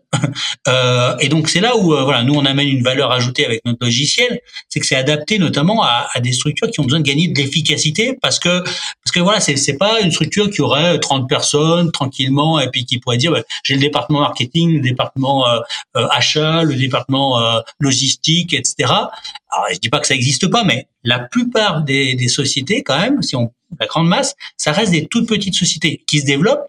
Mais du coup, dans ce développement, avec tous les, ils ont plein plein de, de, choses qui peuvent être intéressantes pour eux, mais à chaque fois ils doivent réfléchir avec leur euh, équation économique et, leur équation temps. C'est-à-dire euh, si vous êtes trois à un moment donné, euh, ben voilà, vous utilisez plein d'outils, il faut à la fois communiquer sur les réseaux sociaux, créer de nouvelles fiches produits, voir des fournisseurs, euh, approvisionner les stocks, gérer les relations avec la place de marché, préparer les colis. Enfin, un, e-commerçant, c'est un homme orchestre, il a 18 tâches euh, à faire en, même temps. Et, euh, et, donc le challenge, c'est euh, c'est voilà, c'est d'adresser ces structures-là, notamment qu'elles sont dans une dans une phase assez petite et en phase de développement, pour les accompagner dans leur structuration grâce à Stimulo et pour leur permettre justement de dégager du temps pour pour, ben pour, pour aller saisir les nouvelles opportunités de développement commercial, de d'extension de, de l'offre produit, de création d'un nouveau site e-commerce ou de, de vendre leurs produits sur une nouvelle marketplace. Mais pour ça, il faut faut avoir réussi à dégager du temps. Et dégager du temps, c'est dégager du temps sur le quotidien de les commerçants qui revient tous les jours. C'est tous les matins, on clique, poum, on redescend les commandes. Ah, il y a 150 commandes. Bah, ces 150 commandes, euh, comment je vérifie les adresses pour que le colis soit bien préparé? Comment je vais chercher les produits? Comment je les mets en sachet ou dans des cartons? J'étiquette mon produit. Comment je renseigne dans la marketplace que le produit a bien été expédié avec le tracking colis? Enfin, comment je réponds aux gens qui me posent une question en disant euh, j'ai commandé il y a quatre jours, euh, j'ai toujours pas reçu mes rideaux. Enfin bon, il y a tout un tas de voilà, l'e-commerçant, ce qu'il faut voir, c'est que beaucoup de structures sont vraiment des petites sociétés. Et, euh, et c'est là, euh, voilà, souvent dans dans enfin l'imaginaire de Monsieur Tout le Monde, c'est euh, voilà, on voit ce qu'on entend à la radio, on, on, on prend toujours. C'est comme si dans les TPE PME, on parle des sociétés du CAC 40. C'est une réalité. Il y a des sociétés du CAC 40 qui existent, il hein, n'y a pas de problème, des multinationales, euh, mais c'est très loin de ce que vit un commerçant euh, lambda euh, dans, dans sa ville de province, par exemple. Et il est chez d'entreprise, comme le patron d'une boîte de CAC 40, c'est un autre monde, c'est un autre métier, c'est d'autres contraintes. Ben voilà, dans l'e-commerce, c'est un peu la même chose. Jeff Bezos, c'est Jeff Bezos, très bien. mais le, le, le, gros de la troupe, bah, c'est des gars qui euh, essayent d'être malins, euh, qui euh, parfois ont un commerce physique ou pas de commerce physique, qui se lancent, euh, qui créent une activité et qui bah, voilà, se, se débattent pour pour se structurer, structurer leur développement. après, tout le monde n'a pas deux, trois personnes. Hein. Des fois, il y en a qui ont cinq salariés, dix salariés, vingt salariés, trente salariés. Mais quand même, le gros de la troupe reste des petites structures. Et donc ça, voilà, c'est un, un cliché. Euh, je pense que le grand public, il, est, il pense pas forcément à ça. Ouais, ouais. Peut-être que justement dans le cadre de du, du service client notamment. Euh, c'est peut-être euh, les gens ont peut-être du mal à, à, prendre du recul par rapport à ça. Ils disent bah c'est une entreprise, euh, ils m'ont pas livré mon truc ou il y a un problème et on me répond pas super rapidement. C'est peut-être un peu voilà dans ce que tu dis, on peut peut-être essayer de prendre un peu de recul par rapport à ce genre de choses. Alors, tu as ça, et d'un autre côté, tu as Amazon qui a créé une norme. Euh, et la norme est, enfin, est très simple. Hein. Amazon, euh, tu te plains, tu te fais rembourser automatiquement, ils réfléchissent pas. Euh, tout le monde a pris l'habitude de la, du raccourcissement des temps de livraison. C'est-à-dire que tu, tu commandes, tu as un Prime, ben normalement tu es livré en J plus 1, donc le lendemain. Euh, euh, c'est normal de pas payer les frais de port, par exemple. Si tu as un abonnement Prime, euh, tu vas pas avoir des, des, frais de port ou des frais de port euh, réduits. Euh, sauf que l'e-commerçant, qui est le petit gars là avec ses trois personnes, quand lui il donne un colis à Colissimo, euh, s'il fait un kilo, euh, ça va lui coûter n'importe quoi 6 euros et quelques. Euh, s'il y a un retour euh, colis, bah, il paye aussi, Monsieur Colissimo ou, DPD. que, mais, mais d'un autre côté, c'est là où tout l'intérêt aussi de l'e-commerce, c'est que Amazon a, créé des habitudes chez les gens, des normes, d'efficacité, hein, euh, et, du coup après le client lui il s'en fout de savoir que vous soyez 3 ou, ou 30 000 lui, il commande sa, commande et, euh, et, euh, il veut avoir un produit qualité dans un colis bien emballé, normé, euh, sécurisé, que si jamais euh, il y a un problème ou que la taille va pas, il puisse le retourner, être remboursé. Enfin, il, il veut un, certain nombre de choses et les places de marché, elles ont complètement normé ça. Donc, c'est tout le challenge de l'e-commerçant qui va sur les places de marché, c'est qu'il doit euh, peu importe euh, sa taille de structure, s'il a commencé le business il y a deux mois ou, ou, ou 20 ans, euh, il faut qu'il soit bon, efficace euh, et qu'il ait un niveau de qualité euh, quelque part aussi bien qu'une très grosse structure.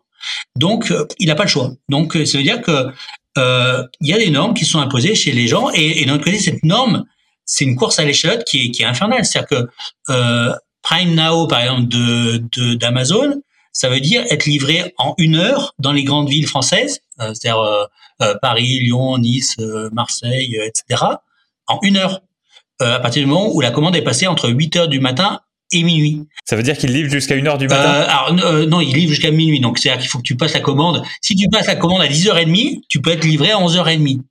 Donc, alors tu dis, ça fait marrer, etc. Euh, Amazon, ils sont structurés, ils ont passé des deals avec euh, Monoprix, avec plein d'autres euh, par rapport à enfin, du, du, livraison de, de, produits alimentaires de proximité. Euh, mais on, on, va vers cette course à l'échalote et, et le, le, petit commerçant, il est dans ce dans ce parce que le, le, client quelque part lui bah voilà c'est il veut être livré le week-end ou il veut pouvoir euh, voilà décider de la plage horaire auquel il va être livré enfin les attentes elles évoluent Et, euh, et, et, et, là, euh, voilà. Donc, ça veut dire que même si tu es une petite boîte, même si tu es e-commerçant, etc., depuis pas longtemps, bah, tu te retrouves à, devoir respecter un certain nombre de standards qui ont été créés par Amazon, hein, notamment, et, euh, et on attend ça de toi. Donc, euh, voilà. Donc là, c'est là où tu as intérêt d'être de pas rester en mode bricolage, euh, je découvre, j'apprends, etc. Parce que là, euh, si tu structures pas bien les choses, tu peux pas respecter ces, enfin, ces genre de choses-là, et très vite, du coup, tu vas, tu, tu bois le bouillon. Euh, voilà, ça, ça, ça, peut être euh, avoir des, des, des vrais, des vraies répercussions.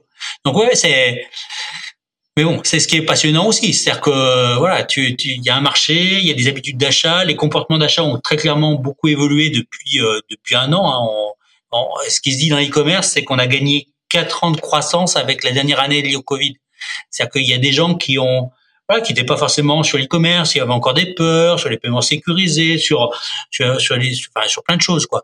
Et euh, et ben contraints et forcés, ils, ont essayé et comme ils ont été contents, ben, ils ont tendance à à revenir dessus et donc du coup on a une vraie accélération du développement du e-commerce, mais ça a une répercussion aussi sur les magasins. C'est que les gens ils attendent ben voilà, vous êtes euh, un jeune couple de parents, ben vous attendriez que, je sais pas, de pouvoir passer une commande à votre primeur qui vous la prépare et vous puissiez aller la chercher euh, sans attendre 20 minutes de queue, etc. Enfin, donc les, attentes des gens, elles évoluent. elles évoluent pas que par rapport à l'e-commerce, mais aussi par rapport au, au service rendu par euh, par son commerçant de proximité. Donc c'est là où tout le monde doit évoluer aussi pour pour se dire, ben, je suis commerçant de proximité, quelle est ma valeur ajoutée par rapport à, quelqu'un qui dématérialiserait mon, business? Et puis en avoir. Hein. Ça peut être d'être humain, d'avoir un contact client sympa, d'amener des nouveaux services, de proposer la livraison, d'être ouvert plus tard, de, de, donner la possibilité de, de commander euh, sur une, une appli en ligne et, et que la commande soit préparée et de venir la récupérer en, en click and collect. Enfin, on peut imaginer beaucoup de choses en, termes de services, mais c'est là où le l'e-commerce et le digital au sens large euh, impactent pas que, que ceux qui sont dedans, mais aussi ceux qui, qui se pensent à l'extérieur, parce que du coup, il y en a qui se retrouvent, euh, enfin entre guillemets, ils se rendent pas compte que leurs clients, ils, ils, ils attendent autre chose, ou, ou, ou leurs attentes deviennent de plus en plus exigeantes, et, et du coup, si euh, s'ils n'arrivent pas à s'adapter à ces évolutions des attentes de leurs clients, eh ben, ben, ils vont se mettre en difficulté. Donc, euh, donc, enfin, ça fait bouger tout le monde entre guillemets. mais mais c'est là où, euh, mais ça veut pas dire que tout doit être digital. On, on peut être, on peut, par exemple, être complètement euh, peut-être peu digital, mais euh, mais bien réfléchir à sa valeur ajoutée, au service qu'on propose, au côté humain, et, et, et toucher et, et, voilà, impacter, se différencier des autres par rapport à ce service-là. Ça veut dire que le digital fait tout et, et que tout le monde doit passer au digital surtout et, et n'importe quoi. Mais en tout cas, ça réinterroge euh, la valeur ajoutée du, du commerçant euh, et il doit s'interroger et donc du coup et aussi en lien avec ces évolutions des attentes. Parce que voilà, j'ai n'importe quoi. On prend un exemple euh, trivial sur quelque chose qui n'est pas du commerce, mais il y a encore, euh, il y a encore deux trois ans, euh, quand vous vouliez euh, prendre un rendez-vous chez votre médecin, la peur des gens appelaient leur médecin, et puis euh, soit le médecin avait une secrétaire, soit il avait un, centre d'appel qui prenait ses rendez-vous. Ça, c'était une nouvelle technologie d'il y a encore peu de temps. Ben, avec les plateformes, avec Doctolib, enfin toutes ces, plateformes-là, au jour d'aujourd'hui, ou même les pages jaunes, moi, je me fais plus suer à essayer d'appeler un, médecin pour prendre un rendez-vous. Hein. Je vais sur l'application, euh, je vois les plages qu'il qui a de libre, je clique dessus, pouf, c'est réservé. Le lendemain à 17h, je vais pas me fader euh, euh, 15 minutes d'attente avec euh, la secrétaire ou un call center. Et, et, voilà, et les choses ont changé. Et euh, est-ce que c'est mieux, pas mieux? Je sais pas, hein, mais c'est les choses ont changé. Et l'attente du du consommateur qui est moi là en tant que patient, elle, elle, elle est autre chose. Je veux un truc simple.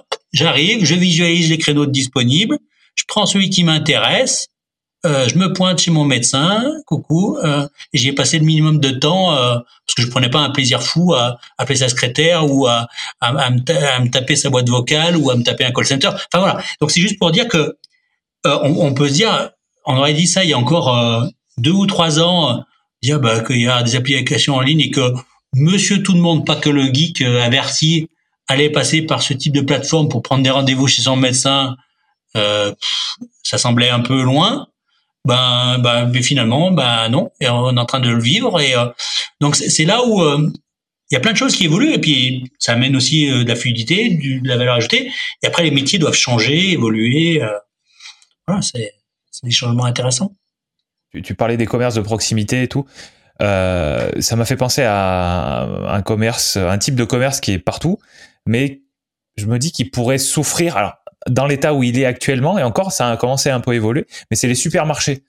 Euh, est-ce que, est-ce que les supermarchés, il n'y a pas un moment où euh, ça va devenir des drives ou encore mieux, enfin encore mieux, plus avancé, juste des plateformes euh, de, desquelles vont partir des camions euh, frigorifiques, euh, enfin des camionnettes frigorifiques qui vont aller chez les gens directement? Qu'est-ce que t'en penses? Alors oui, le, le, le alors déjà le le le principe de, du grand hyper qui fait des dizaines de milliers de mètres carrés, il est devenu has et il fait plus vraiment rêver les consommateurs, contrairement à il y a 10 ou 20 ans. Euh, donc c'est-à-dire qu'ils doivent se réinventer. Euh, ils sont en train, ils sont en train de se réinventer de plein de façons bah déjà en faisant de l'e-commerce et en ouvrant des places de marché, en ouvrant des drives, mais aussi euh, l'évolution, une des tendances, c'est euh, c'est de c'est par exemple de développer des corners dans les, les, hyper.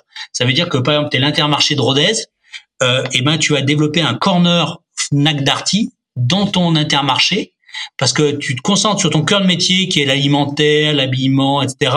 Par contre, tu disais euh, le blanc ou l'électronique, je suis à Rodez, enfin j'ai trop peu de produits, c'est pas mon cœur de métier. Bah du coup, tu amènes dans ton magasin en fait Nike Darty qui aura un petit local hein, qui sera pas énorme, mais qui va du coup renseigner les clients, prendre des commandes, faire livrer au magasin les, produits euh, qui viennent euh, d'ailleurs, et toi te concentrer sur ton cœur métier. Mais d'un autre côté, il faut que ton offre en tant que supermarché euh, soit toujours attractive pour les clients. Et du coup, tu amènes un, service intéressant à ton client, de dire bah, plutôt que faire certains rayons où, je commence à être moins bon, moins bien placé en prix ou avec une offre pas suffisamment euh, complète ou intéressante, bah, je, je crée des corners dans mon hyper avec des ultra spécialistes, mais ça peut être Cultura, ça peut être euh, Fnac Darty, ça peut être quelqu'un d'autre. Et du coup, je, je, je, deviens quand même intéressant pour le commerçant, enfin pour le, client, de venir dans mon hyper, parce qu'à la fois il va acheter des produits du quotidien où je suis bien placé, mais aussi il va pouvoir commander, avoir des conseils sur des produits, euh, euh, sur des rayons où j'étais moins spécialisé ou moins bien placé ou euh, avec des spécialistes. Et on se fait la courte échelle. Et le but du jeu étant toujours que les clients viennent un maximum dans le magasin, parce que voilà, c'est il y a un lien entre entre le trafic du dans le magasin et le chiffre d'affaires. Et par contre, si à un moment donné les gens bah, euh, commencent à partir pour plein de choses, bah, ils peuvent aussi commander en ligne sur de l'alimentaire ou commander d'autres choses. Et donc du coup, en tant que hypermarché, euh, je peux être mis en difficulté. Donc du coup, euh, voilà, on, on, va vivre des grosses évolutions. C'est vrai qu'à ma avis, le l'hyper euh, qui fait des dizaines de milliers de mètres carrés, euh, euh, c'est plus la tendance et les attentes des consommateurs.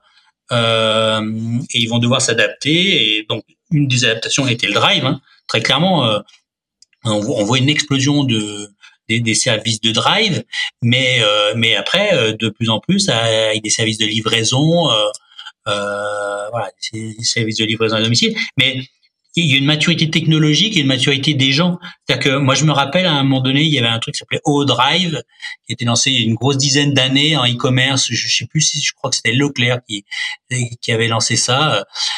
Euh, bon, ils, ils sont plantés, mais parce que les gens étaient pas prêts en termes de maturité à acheter en ligne via une application mobile, euh, à se faire livrer, payer, etc euh, la, la, chaîne logistique, les services de livraison n'étaient pas encore rodés, les applications n'étaient pas rodées, enfin, et puis les gens n'étaient pas prêts. Euh, au jour d'aujourd'hui, on se pose même plus de questions. Il y a, euh, vous êtes dans une grande ville, c'est compliqué, vous n'avez pas de voiture ou c'est compliqué de porter les choses. Vous commandez, vous êtes livré, vous pouvez me choisir la plage horaire. Je vais être livré entre entre je sais pas 19h et 21h. Le gars il monte les trois étages avec les packs d'eau, etc. Euh, enfin bon, voilà, c'est là où euh, il y a une maturité à la fois des consommateurs, des usages, des technologies. Euh, euh on a tous un smartphone euh, dans sa poche et on peut tous commander en ligne et, et plus de 50% des, des, commandes se fait par smartphone. Donc Donc voilà, on est vraiment dans des, des évolutions. On a, on a, tous des smartphones, sauf sauf les grands patrons des, des entreprises de réseaux sociaux notamment. Vous savez ça? Ils, ils, essayent de voilà. Bon après, il y a, y a, beaucoup de grands, il y a enfin beaucoup. Oui, ils essayent de déconnecter. Ils sont, ils sont en avance sur leur temps. Ouais, ouais, bah, mais de, de notre côté, à la fois, ils sont très, très geeks, etc. Et, et la plupart de leurs gamins, ils les mettent dans des écoles Montessori pour euh, qu'ils développent la créativité, qu'ils fassent pas que de l'ordinateur et, et, des écrans toute la journée, qu'ils qu'ils arrivent à développer d'autres choses. Et ils ont bien raison. Hein. Il faut trouver le, trouver le juste équilibre entre, entre tout, hein, c'est clair. Euh. Mais ouais, c'est, c'est une réalité. Bon, bon, c'est juste pour, la, pour la plaisanterie par rapport à ce que tu viens de dire, mais je comprends très bien cette idée d'évolution des usages et de et de et du timing qui est important euh, et, et, clairement comme comme tu l'as dit là l'évolution de mais même même pour revenir à quelque chose qui est assez proche de de ce que de l'exemple que tu as donné par rapport au, au fait de prendre rendez-vous chez ton médecin euh, quand on va encore plus loin c'est c'est la téléconsultation. Mmh je sais pas à quel point ça s'est développé ces derniers temps, mais pour moi, pour moi, ça ferait complètement sens que ça se développe vraiment assez fortement sur sur ces années là, début de début des années 2020.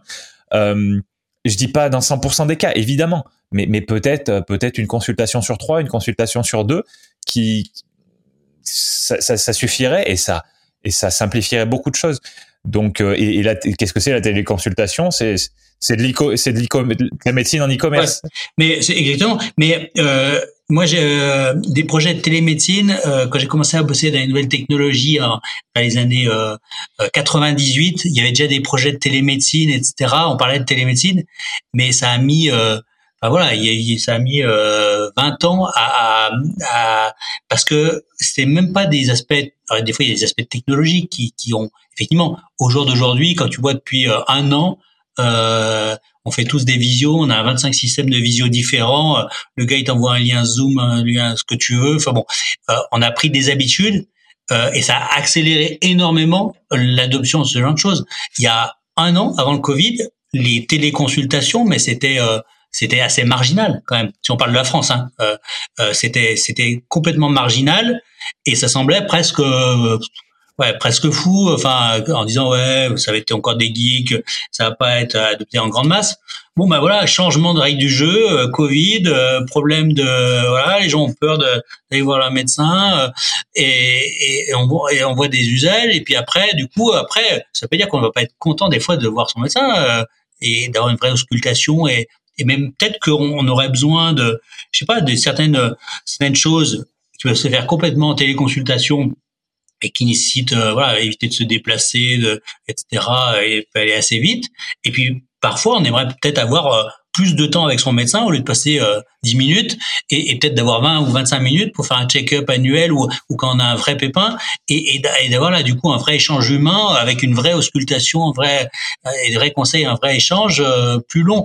Donc c'est là où tout bouge. mais l'idée c'est de trouver le, bon compromis et les bons usages derrière. Après voilà. Et euh, effectivement, je pense que le, nombre de, si on regardait le, graphique des, des usages en téléconsultation, euh, enfin, je sais pas, ça a dû être multiplié par 100 ou, ou 1000 peut-être en, enfin voilà, sur la dernière année par rapport à l'année d'avant. Donc c'est vraiment euh, énorme. Et, et, c'est là où des fois euh, il y a des, des choses, on peut se dire, ouais, mais ça me semble un peu fou, ça va pas arriver ou euh, tu vois, pas un peu n'importe quoi, payer son son café avec son mobile. Euh, bah, en Chine, euh, en Chine, il y a des endroits où ils font tout ça, quoi. Je veux dire, euh, et peut-être que dans deux ans, on va se revoir et on dira, mais c'était complètement con de sortir des pièces. Enfin, je dis pas que, enfin voilà, mais c'est là où des fois on a même du mal à imaginer des choses qui peuvent arriver très vite avec de la technologie. donc, bon, donc et, et, les usages, ben voilà, c'est pas c'est pas linéaire, c'est pas une progression. Euh, des fois, euh, là, on a eu les, le Covid a, été un accélérateur sur un certain nombre d'usages. C'est comme ça, et, c'est pour ça qu'en e-commerce, on dit on a gagné quatre ans de développement.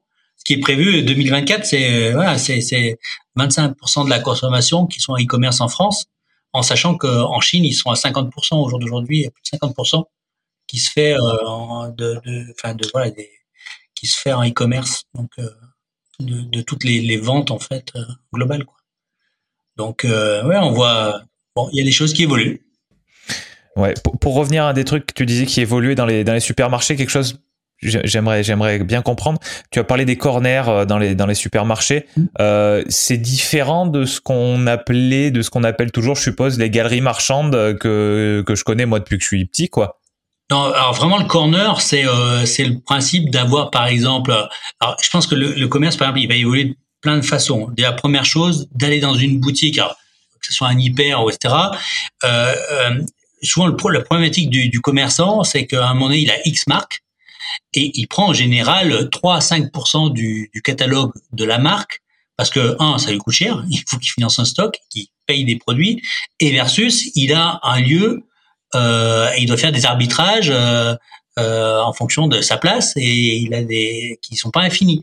Donc et du coup, il est obligé de restreindre par rapport aux choix possibles, euh, essayer de trouver le meilleur compromis en disant ce qui, qu'est-ce qui va se vendre le mieux, qu'est-ce qu'attendent mes clients. Bon, il fait des arbitrages. Déjà, la technologie, elle permet quoi? C'est, t'arrives par exemple dans un magasin, tu veux t'acheter, euh, euh, je dis n'importe quoi, une canne à pêche. Euh, bon, bah, le gars, il peut avoir un certain de cannes à pêche, mais en dialoguant avec toi, du coup, avoir l'ensemble des cannes à pêche des fournisseurs disponibles et te dire, bah, en fonction, oui, vous voulez faire de la, pêche au, au thon, machin, il faudrait plutôt telle canne avec tel moulinet, etc. Et du coup, euh, te, te, faire acheter en fait via une tablette, une borne, enfin en magasin, euh, mais te conseiller et, euh, et, te, et te faire commander quelque chose. Après que ce colis arrive chez toi ou en magasin pour que tu viennes le récupérer, c'est une chose. Mais déjà la première chose, c'est de dire qu'un magasin physique, du coup, c'est de rendre possible le fait d'acheter tout le catalogue des fournisseurs si les fournisseurs de plus en plus euh, sont vont euh, mettre en place cette logistique pour permettre de commander et d'être approvisionné hyper rapidement. Donc ça, c'est une première chose. Après, la notion de corner, c'est un, un hypermarché. Euh, ben, à un moment donné, ben, il crée un, un corner Cultura. Par exemple, c'est l'intermarché de Rodez. Euh, il, ben, à un moment donné, euh, plutôt que d'avoir un rayon, il va avoir un, un, corner, donc une zone, par exemple, de 20 mètres carrés dans son magasin, qui va être Cultura, qui va être tenu par des salariés Cultura et qui vont avoir l'offre Cultura, mais avec euh, l'offre Cultura, ils auront qu'un petit volant des produits réellement physiquement. Et après, le reste va, être sur commande, euh, mais avec une borne, avec avec un vendeur qui vient te conseiller, t'aider, etc. Donc euh, c'est là où euh, cette notion de de digestion du commerce, on parle de, de l'hypermarché, c'est c'est de dire, bah, à un moment donné, il n'y a pas que les produits qui sont en rayon qu'on peut acheter, et parce que peut-être que la couleur y est pas, la taille y est pas, ou il y a une autre offre qui est plus intéressante par rapport à ce que mon besoin, et, le vendeur va m'aider à la, commander. Peut-être qu'elle sera euh, l'après-midi même ou le lendemain en, magasin et je vais venir la, chercher. Et puis d'un autre côté, c'est ces corners spécialisés, c'est dire à un moment donné, euh, plutôt que d'essayer d'être un généraliste qui vend tout et n'importe quoi, euh, mais là il y a des domaines où je suis bon, d'autres où j'ai parce que je suis à Rodez, parce que etc. Voilà sur les sur le rayon électroménager, bah, peut-être que j'ai euh, une offre qui est trop trop petite ou je suis peut-être pas suffisamment bien placé en prix parce que je fais pas assez de volume, etc. Il vaut mieux avoir un corner euh, Darty euh, dans son magasin ou un corner Cultura pour avoir toute l'offre Darty ou toute l'offre Cultura accessible à mes clients. Donc je leur rends un vrai service. Donc je les incite toujours à venir dans mon lieu de vente. Et puis il y a des choses où ils vont acheter chez moi, d'autres ils vont acheter chez les corners que j'ai intégrés. Évidemment, euh, les corners ils vont payer un bon loyer hein, parce que euh, voilà, j'ai une visibilité, j'ai un, trafic client gagnant-gagnant. Enfin, donc je pense que c'est là où le, les hyper vont évoluer. En ben, le drive, c'est évident qu'ils vont continuer à développer des services de drive, des services de livraison, mais des services de corner, plus des services de. À un moment donné, il y a l'offre qui est présente physiquement au magasin, je peux prendre tout de suite, mais aussi il y a toute l'offre euh, qui est chez mes fournisseurs, je peux faire venir très rapidement pour amener le meilleur service possible et essayer de, vendre le meilleur produit euh, à mon client. Bah, peut-être que le produit, je l'ai pas physiquement au magasin, mais c'est pas grave, je lui commande et, j'organise euh, l'arrivée du produit en l'ayant conseillé, en l'ayant orienté, etc. Donc, ouais, je pense que les, enfin, bon, c'est un exemple, mais les magasins vont, vont devoir énormément évoluer. Hein par rapport à si on veut faire du si on veut faire du e-commerce, si on est un si on est un commerçant ou si on l'est pas encore, mais qu'on veut se lancer dans le e-commerce, euh, qu'est-ce que, sur quoi est-ce qu'on peut vraiment s'appuyer? Qu'est-ce qui est, qu'est-ce qui est, qu'est-ce qui est sûr dans ce domaine-là, dans ce domaine du e-commerce? Pas grand-chose. Tu devais retenir que, je sais pas, un, un ou deux conseils, pas grand-chose? Alors, pas, pas grand-chose. Alors, si le, le, le, premier truc de base quelque part, il n'y a pas une seule réponse. Euh, les deux réponses, euh, sont possibles. Euh, c'est pas une fausse question. Ce que je veux dire, c'est que la première chose, c'est de te dire, je vais me lancer un e-commerce. Est-ce que je fais un site e-commerce à mon nom euh, ou est-ce que je vais sur les places de marché? Et derrière, qu'est-ce que ça veut dire? Je fais un site à mon nom, mais du coup, je vais avoir une logique. Je vais faire exactement ce que je veux. Il va falloir que j'investisse, sans doute un peu. Alors, soit en prenant un prestataire, soit en prenant une plateforme comme Shopify ou EasyShop pour euh, créer un site. Mais je pars de zéro. C'est-à-dire j'ai zéro visibilité, zéro trafic, ça veut dire derrière comment j'acquiers de la visibilité, comment je fais connaître mon site, comment j'essaie d'améliorer mon référencement, comment je génère du trafic à partir des, des, réseaux sociaux, comment je mets en place des campagnes publicitaires avec Google Ads, Facebook Ads ou différentes choses. Comment euh, je fais connaître auprès de mes clients actuels mon site pour essayer de faire du bouche-oreille virtuel, pour essayer de ramener du monde. Mais bon, ça veut dire que si je pars sur la logique de site, ça peut être très bien. L'avantage, c'est que j'ai toute la marge. Je verse rien à personne j'ai pas de marketplace au milieu. Mais par contre, je pars de zéro. Euh, c'est que au, au jour où je démarre, j'ai zéro trafic et, et à un moment donné, pour faire des ventes, il faut avoir du trafic, de la visibilité et, et, et ça se fait pas. Euh, c'est pas juste, je publie un site et puis j'attends. Il y en a juste 250 000 en France. Euh, donc, comment j'arrive en première page de Google euh, On est 250 000. Il faut que j'arrive dans les dans les premiers, en sachant que les les premiers résultats, les 4 à 10 premiers résultats, sont des résultats payants. Donc, euh, les gens ont acheté la position.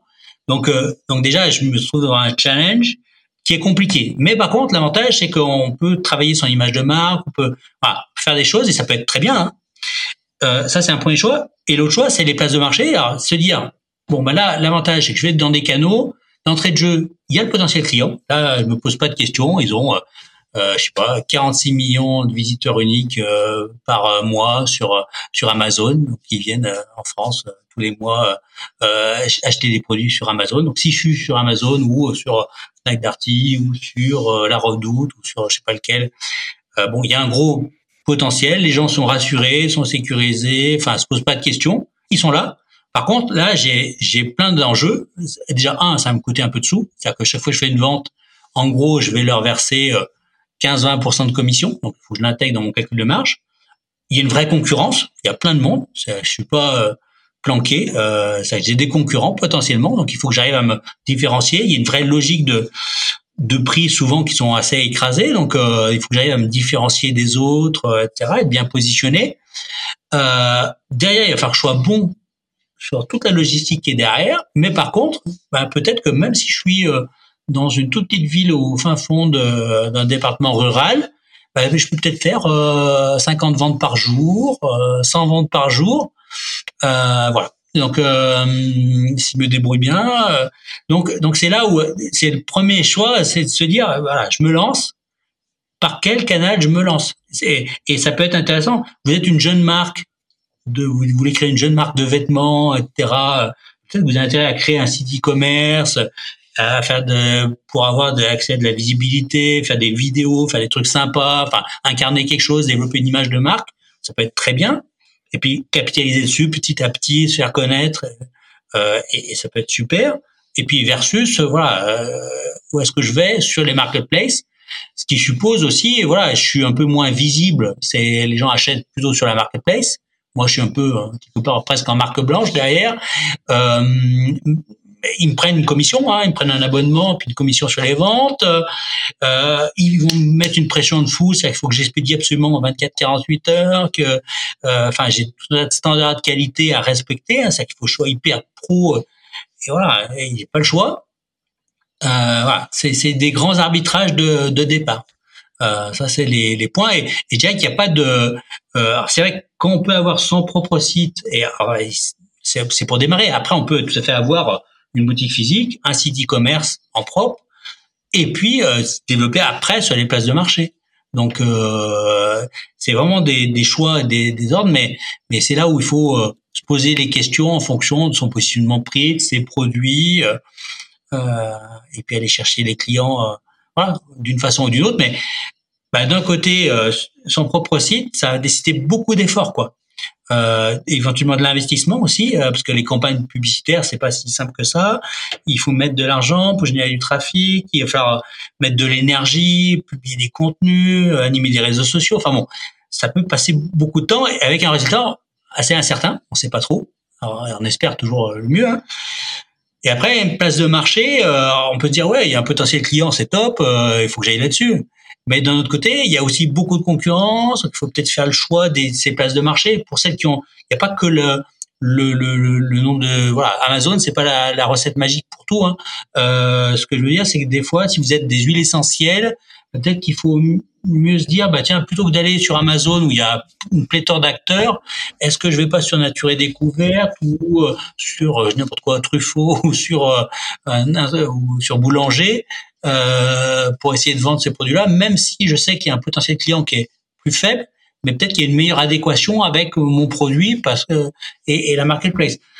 Enfin, voilà, il y a, il y a plein d'arbitrages, mais le premier, c'est de se dire ouais, est-ce que je fais mon site, mais j'ai conscience que il y a la création du site, même si aujourd'hui il y a des plateformes comme comme Shopify ou EasyShop qui qui évitent un investissement lourd comme on pouvait avoir dans le passé. Il n'empêche que derrière, c'est même si on a une très belle boutique, qu'elle est super, qui a ses super produits, si on part d'un trafic à zéro, à un moment donné, il faut vraiment développer du trafic pour avoir des chances de, de faire des ventes. Et à un moment donné, un canal de vente, il doit faire des ventes. Donc voilà, il faut, faut peser les pour, les avantages et inconvénients de chaque, enfin de ces deux types de canaux.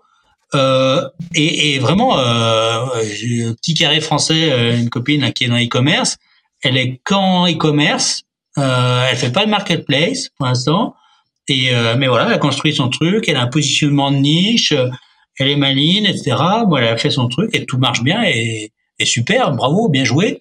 Et c'était, elle a fait ce choix-là versus euh, moi j'ai des gars qui, qui vendent, voilà, qui nous approvisionnent en container. Ils ont même pas un site internet et ils vendent tout sur les places de marché. ils vendent voilà des, des, des milliers d'articles par an je sais pas, pour le Covid, par exemple, j'ai un gars en, Australie qui, qui, qui, avec qui on travaille sur des, sur des, des barres de traction. Ben, sur les deux premiers jours de, de, de qu'on a été confiné en, en, mars, là, euh, il a vendu 1000 barres en deux jours. 1000 barres de traction. Tous les gars, ils se sont dit, oh punaise, je vais, péter un câble, je vais à la salle de sport. Euh, bon, le gars, il est tout seul, il a un produit. Il a un produit, il a vendu 1000 barres en deux jours. Bon, un truc improbable, hein, mais bon, ça, bon, voilà. C'est, la, magie aussi de des fois de l'internet. Alors, je dis pas que c'est toujours euh, comme ça. Hein. Et l'e-commerce, c'est pas facile. Il y a beaucoup de choses à faire, beaucoup de choses à maîtriser. Il y a c'est la guerre. Il y a une vraie concurrence. Il y a mais ben voilà. Est-ce que si, je simplifie peut-être un petit peu, alors tu vas me dire si je simplifie trop, mais est-ce que tu crois qu'on peut dire que euh, quand on est un, quand on débute dans le e-commerce en tant que e-commerçant, euh, se faire son propre site e-commerce, c'est une stratégie plutôt long terme et, euh, aller sur les marketplaces, c'est une stratégie plutôt court terme. Ça veut pas dire qu'on peut pas développer les deux en parallèle avec avec avec une marketplace donc comme tu as dit Amazon et toutes les autres. Amazon c'est la plus connue, mais après il y en a qui sont plus de niche. Ou eh ben ou si on arrive à à montrer qu'on a certains avantages par rapport aux concurrents. Il y aura déjà les acheteurs qui seront là, les clients qui seront là. Euh, mais sur le long terme, eh ben, on va continuer de payer euh, en permanence euh, des, des, un pourcentage quoi. Euh, typiquement alors tu disais un abonnement je sais pas à quel point à quel point c'est important mais en tout cas au moins le pourcentage. Et puis à parallèle le site e-commerce euh, où on a plus de liberté euh, à, plein de niveaux mais où ça sera plus dur où ça prendra probablement plus de temps de ramener des de ramener des clients. Et par contre si on arrive à ramener des clients sur son site e-commerce alors là c'est c'est c'est un peu jackpot j'ai envie de dire par rapport au pour, pour un même nombre de ventes c'est jackpot par rapport à, à une plateforme quoi oui, c'est clair que un, site e-commerce pour faire des ventes, alors après il y a toujours des, cas particuliers, mais globalement c'est une stratégie. Il faut, être conscient que, ça va être des efforts, que ça va être beaucoup d'investissement, temps, énergie avant de générer des ventes. Donc on est plutôt dans une logique effectivement de moyen terme. Alors euh, sauf miracle, hein, ça existe toujours le miracle, mais c'est toujours euh, une chance sur mille. Donc euh, voilà, mais c'est du long terme. La place de marché, effectivement, ça peut être du beaucoup plus court terme. Euh, mais ça nécessite, euh, euh, c'est pas facile non plus quoi. Mais je te, donne un exemple. Nous on a relancé une sur sur la Redoute qui est très très très très compliqué pour rentrer parce qu'ils sont hyper restrictifs. On a lancé une deuxième boutique parce qu'on a deux sociétés et, et, effectivement en, en un week-end on vient juste, on a sept produits en ligne. Donc c'est ridicule. Jusqu'à présent on est sur des phases de test. Bon ben sur sept produits on a fait 50 ventes ce week-end. Euh, voilà. Donc c'est là où euh, si, si demain je crée mon site docavenu.com euh, ou .fr, avant que je fasse 50 commandes dans le week-end, comment je, je, développe cette visibilité là auprès de, des clients potentiels? Comment je fais connaître? Personne me connaît. ça nécessite un vrai travail de longue haleine. Ça veut dire que la marketplace, c'est la panacée surtout et que et que ça va être facile et qu'il suffit de pousser ses produits pour faire des ventes et et il y en a qui ont du mal. Euh, donc ça dépend de son positionnement concurrentiel, la typologie de ses produits, la typologie des marketplaces qu'on va qu'on va choisir. Mais effectivement, on a beaucoup plus de chances d'être sur un rythme plus rapide de vente. Après, la commission, elle est non négligeable. Hein. Euh, en, gros, pour faire simple, elle est basée sur le prix de vente TTC et les frais de port. Mais en gros, euh, c'est ça dépend des catégories de produits et des places de marché. Mais souvent, ça va être aux alentours de 15% du prix de vente TTC plus du port. Donc, allez, tu considères que c'est 20% du prix de vente TTC, tu es à peu près sur le montant de la commission. Donc, euh, donc ça veut dire que c'est non négligeable. Parce que du coup, il faut que tu payes quand même le transport, hein, donc les, frais d'expédition, euh, le Colissimo, DPD, c'est pas gratuit. Alors même si tu en factures une partie au client, bah, des fois tu as un différentiel de frais de port, il faut que tu payes cette commission, l'abonnement. Euh, donc ça se calcule dans la marge. Euh, donc et à la fois c'est un univers très concurrentiel parce que du coup tu as beaucoup de potentiellement tu as beaucoup de clients, mais tu as aussi beaucoup de concurrents. Donc donc voilà, c'est pas magique, mais, euh, mais par contre, euh, l'avantage, c'est qu'au moins, tu es sûr qu'il y a le potentiel de client, les gens sont là. C'est que quand tu vas chez mmh. Cdiscount ou sur la Redoute, etc., quand n'importe quoi, la Redoute, bah, il y a 13 millions de visiteurs uniques par mois. Bon, ben voilà. Euh, euh, ils vont sur la Redoute, euh, ils vont... Voilà, tu sais qu'ils vont venir. alors que tu as ton site d'Ocavenu, avant d'avoir de, de, la visibilité avec 13 millions de potentiels de personnes qui passent sur ton site, euh, c'est pas gagné. Hein. Enfin, mais voilà. Donc ça dépend. Et à, quel point c'est facile, à quel point c'est difficile de sortir, on va dire, tes clients euh, habituels. Imaginons que tu vends un produit que tu, tu peux revendre. Euh, à quel point c'est facile de les faire sortir d'Amazon ou de, enfin n'importe quel marketplace. Je suis désolé, moi j'ai Amazon qui vient en tête parce que voilà, je suis un client de base, mais euh, à quel point est-ce que c'est facile ou, au contraire à quel point est-ce que c'est difficile de les faire sortir et de les faire venir sur ton propre site web Alors c'est c'est très très compliqué. Euh, enfin c'est ma vision. Hein. Euh, enfin, c'est assez compliqué dans le sens où Amazon fait tout pour euh, euh interdire. Enfin, si on prend d'Amazon, par exemple, essayer d'interdire un maximum, euh, voilà, tout ce qui serait flyer pour qui pourrait donner euh, l'idée ou l'envie de, de, faire connaître le site. Donc après, toute la stratégie, c'est quand même de dire à un moment donné, je vends sur Amazon. si je suis malin, quand j'envoie ma facture euh, au client en version dématérialisée, ben, j'ai euh, ma signature avec le lien vers mon site. Et peut-être que les personnes, un petit volant des personnes là peuvent avoir intérêt à euh, ou envie de, de, de, de chercher mon et voir mon site et voir si je peux ils peuvent passer en direct.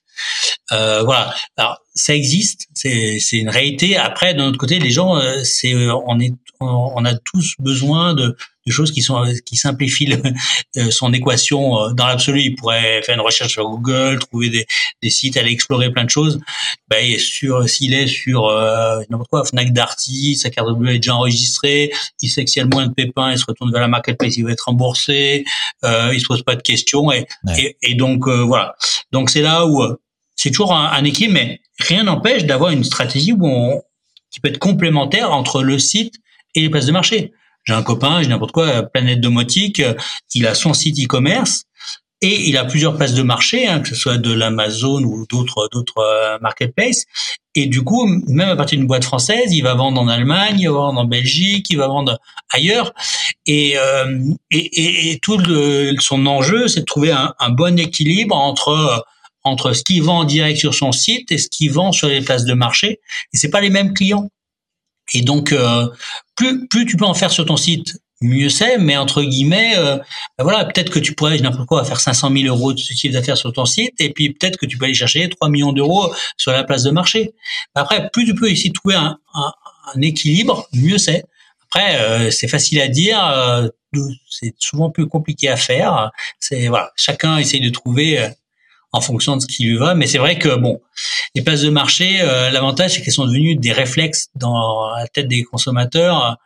voilà, quand tu es dans l'univers de la maison, tu vas acheter, je sais pas des draps en France. les gars, ils pensent trois Suisses, la Redoute. Bon, bah trois Suisses, c'est pas une marketplace. Ils ont fait un choix de rester en, en site euh, spécifique. Ils, ils ouvrent pas des vendeurs tiers de vendre sur trois Suisses. La Redoute a fait un choix différent. Galerie Lafayette, c'est une marketplace. Tu peux aller vendre sur Galerie Lafayette. Euh, bon, voilà, c'est il y a, y a, des marques qui sont existantes, il y a des habitudes d'achat, des canaux. Euh, euh donc bon, c'est tu vois, tu vends des produits recyclés en électronique, des téléphones reconditionnés. Bon bah, back market, c'est une marketplace. Euh, bon, ils vendent un certain nombre de produits qu'ils ont à eux, et puis après, il y a, tout un tas d'autres vendeurs qui peuvent aller vendre des produits euh, électroniques recyclés sur Back Market. Bon, voilà, après, tu fais un choix. Soit tu restes dans, ton coin, sur ton site, essayer de développer tes, tes ventes. Si ça te suffit, bah, c'est éminemment respectable. Si, euh, si tu as envie d'essayer de, voilà, de développer deux, deux pistes en même temps et, et, où, euh, et puis après de voir ce qui, ce qui peut marcher. C'est, vraiment des, arbitrages individuels. D'accord, d'accord. Tu, euh, tu peux nous. On, a parlé beaucoup de marketplace, évidemment. C'est, c'est un. Vous, c'est, toi et tes, associés, tes entreprises, c'est, là-dessus que vous bossez le plus, en fait. En, tout cas avec euh, avec Doc Avenue. Euh, juste pour revenir au site e-commerce, par exemple, moi, c'est un nom que je connais, mais j'ai jamais vraiment creusé. Shopify, ça permet de faire quoi? Ça permet juste de faire le site comme WordPress ou ça apporte d'autres services Alors, pour, pour, pour faire simple, as, quand tu créer un site e-commerce, on va dire, as deux, alors je suis un peu caricatural, mais on va dire tu as deux grandes façons de faire un site e-commerce. Soit d'utiliser ce qu'on appelle un CMS, un Content Management System, un, outil logiciel type WordPress ou Commerce, ou, euh, ou d'autres, hein, PrestaShop, Magento, qui te permettent de créer un site.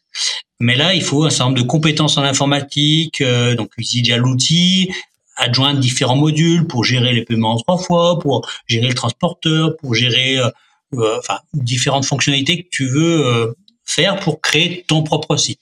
Donc là, au jour d'aujourd'hui, c'est c'est pas à la portée de Monsieur tout le monde sans sans l'aide de quelqu'un qui touche un petit peu en, en, en informatique. Euh, c'est pas du plug and play. Et après, tu as une autre solution qui s'est développée depuis quelques années. C'est des outils qu'on appelle SaaS. C'est des plateformes Internet comme notre outil Stimulio, sauf que c'est fait pour faire une création de site. Et donc là, tu as notamment plusieurs plateformes, et le leader mondial s'appelle Shopify, c'est des Canadiens, où en fait, tu t'inscris, tu prends un abonnement, ça vaut 29 euh, dollars, et avec ces 29 dollars, tu as des centaines de fonctionnalités. Et donc, du coup, tu vas créer ton site e-commerce, dire, bah voilà, choisis un modèle de site, un template. Tu vas après dire, bah tiens, moi, je veux proposer des paiements en devises, en dollars canadiens, en dollars US. En fait, tout, tout est déjà rentré dans le site. Euh, tiens, je veux, euh, en, bah, en solution de transport, je veux offrir Colissimo, Mondial Relais et lettres suivies. Et donc, en fait, dans la plateforme, en fait, l'idée, c'est qu'il y a déjà des centaines de fonctionnalités qui sont déjà intégrées. Donc ça permet de créer quelque part un site e-commerce là sans avoir forcément besoin d'un développeur, on va dire, informatique. Ce qui était un peu le cas quand même quand tu étais avec un CMS. Par contre, ces outils vont plus loin. Par exemple, un Shopify, par exemple, au jour d'aujourd'hui, il a une possibilité d'export dans, par exemple, dans Amazon. Tu dis, bah, tiens, je vais faire de la vente sur Amazon. Bah, tu crées tes produits dans Shopify tu peux les exporter et les vendre sur Amazon à partir de ton Shopify, d'exporter ton catalogue produit. D'un autre côté, tu dis, bah tiens, euh, Facebook a créé à la fois la partie marketplace et la partie Facebook Shop, la partie boutique de vente sur Facebook. Bah, ils ont la fonctionnalité, donc du coup, tu peux exporter tes produits sur Facebook Shop, créer une boutique sur Facebook, même si au jour d'aujourd'hui en Europe, tu peux pas encore vendre en ligne, aller jusqu'à l'acte d'achat complet, tu ramènes sur ton site Shopify. Mais après, comme dans l'univers Facebook, tu as aussi euh, Instagram et du coup, tu peux partager euh, un look, par exemple, tu vends des bijoux fantasy, ben, tu as fait euh, un somme de look et après les partager sur les réseaux sociaux. Objectif, ben, permettre aux gens de d'acheter en fait, découvrir ton produit sur un réseau social il y a un petit caddie, j'achète et de ramener sur la fiche produit sur son site sur ton site Shopify.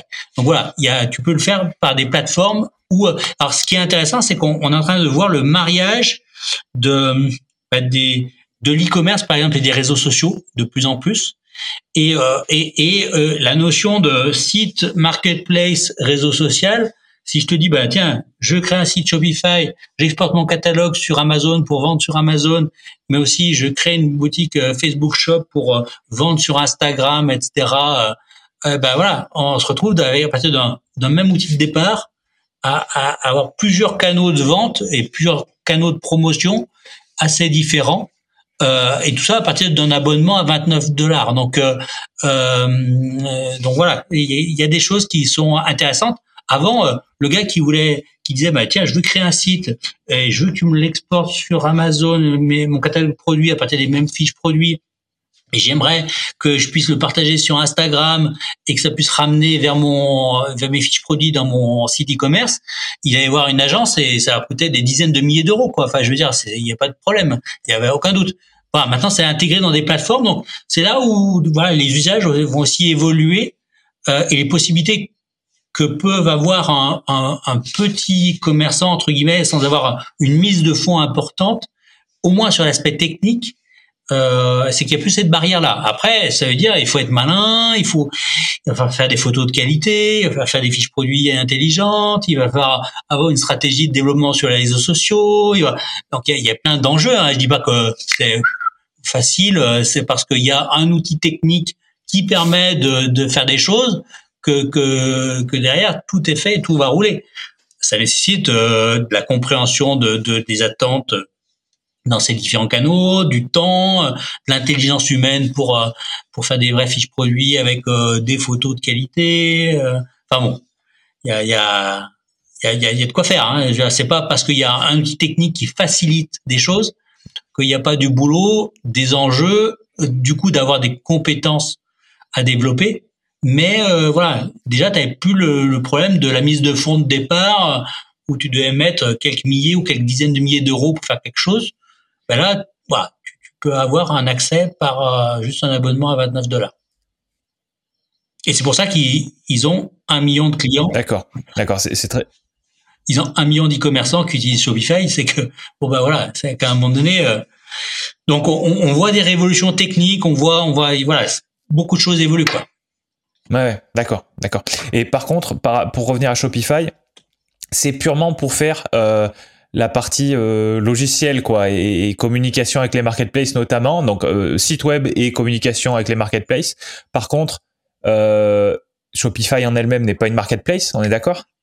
Alors, euh, ils ont, alors c'est pas une marketplace. Par contre, ils ont notamment des modules qui permettent de, de faire du sourcing de produits avec des produits, des, des choses qui s'appellent Oderlo, enfin bon, différents outils. C'est que par exemple, tu, imagine demain tu décides de te lancer, tu dis bah, moi je, je me sens une âme de fleuriste. Je vais faire des produits de, je sais pas, des produits, euh, des produits de, de, type vase, etc.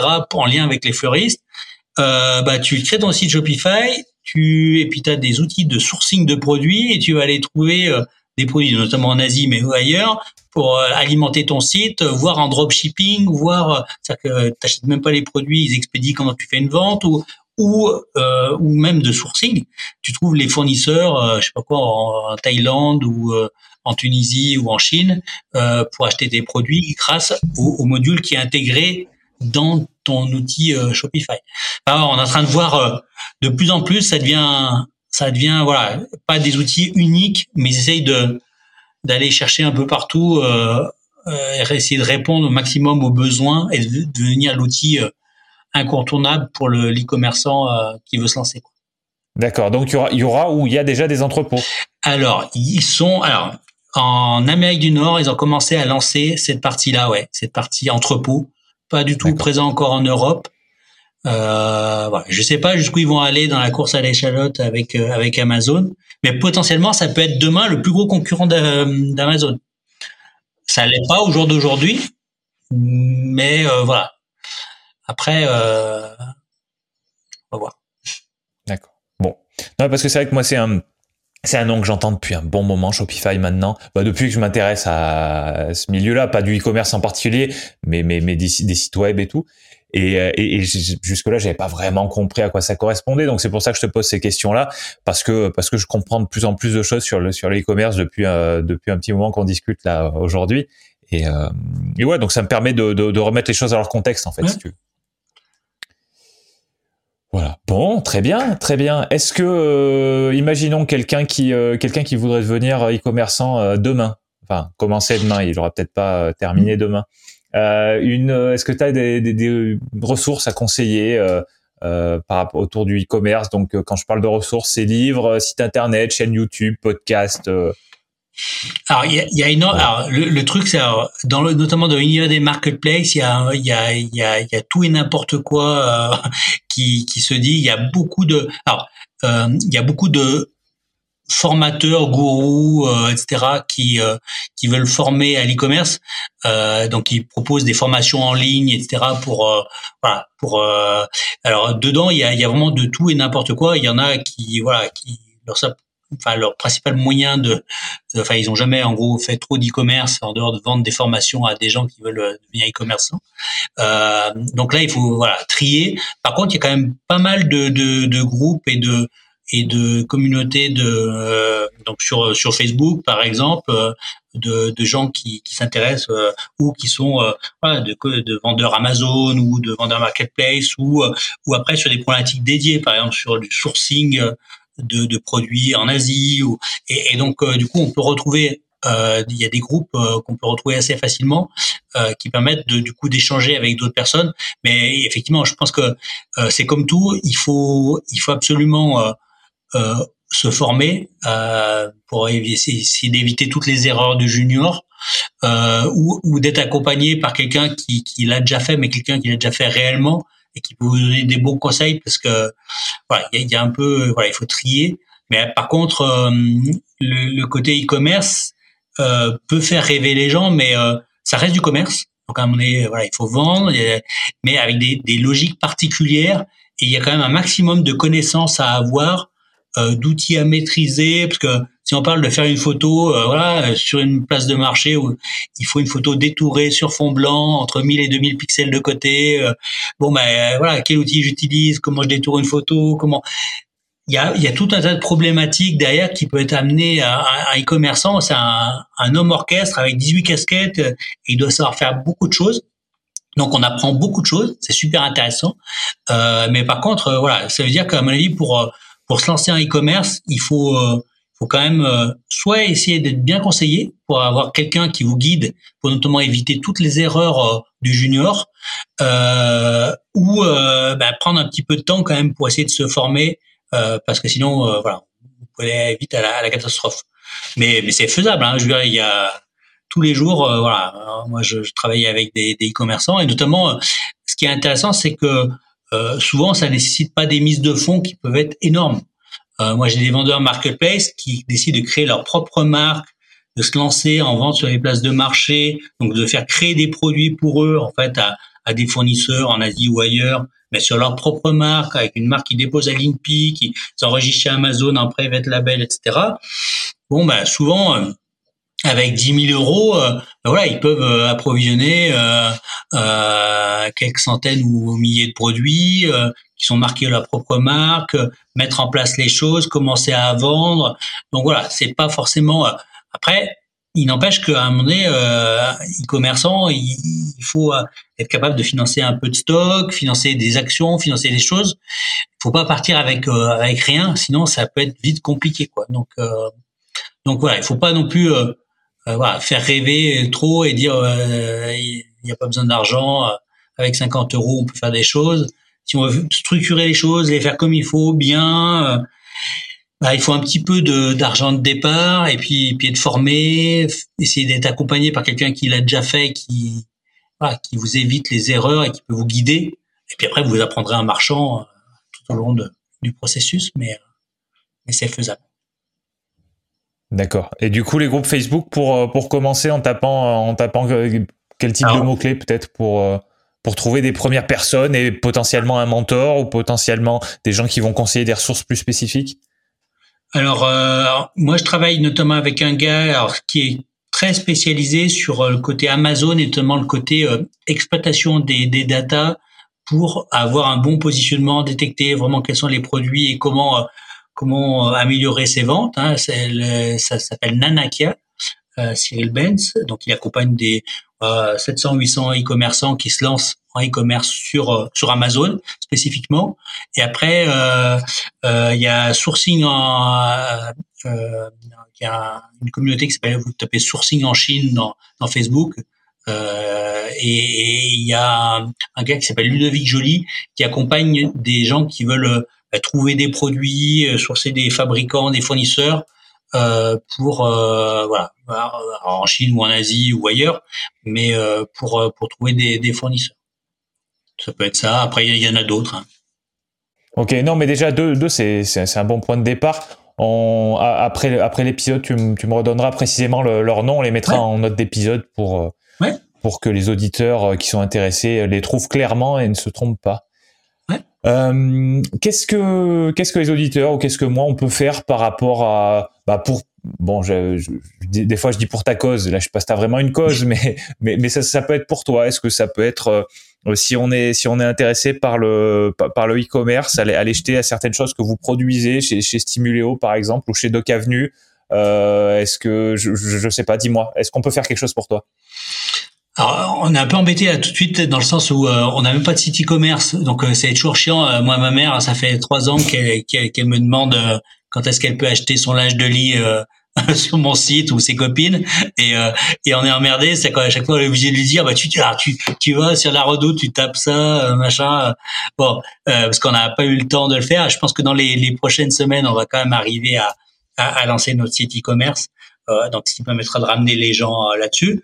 Euh, non, après, voilà, après, je pense que enfin un point qui, qui, peut être voilà c'est de se rendre compte que l'e-commerce faut pas l'opposer au, au, au, retail au magasin physique et que pour certains magasins ça peut être une vraie chance d'aller chercher peut-être les 20 30% ou 40% de chiffre d'affaires qui vont aider à l'équilibre global ou à la survie du commerce, euh, ou trouver de, des leviers de croissance, et, mais qui peut permettre aussi de continuer à faire son métier euh, premier euh, de commerçant de proximité.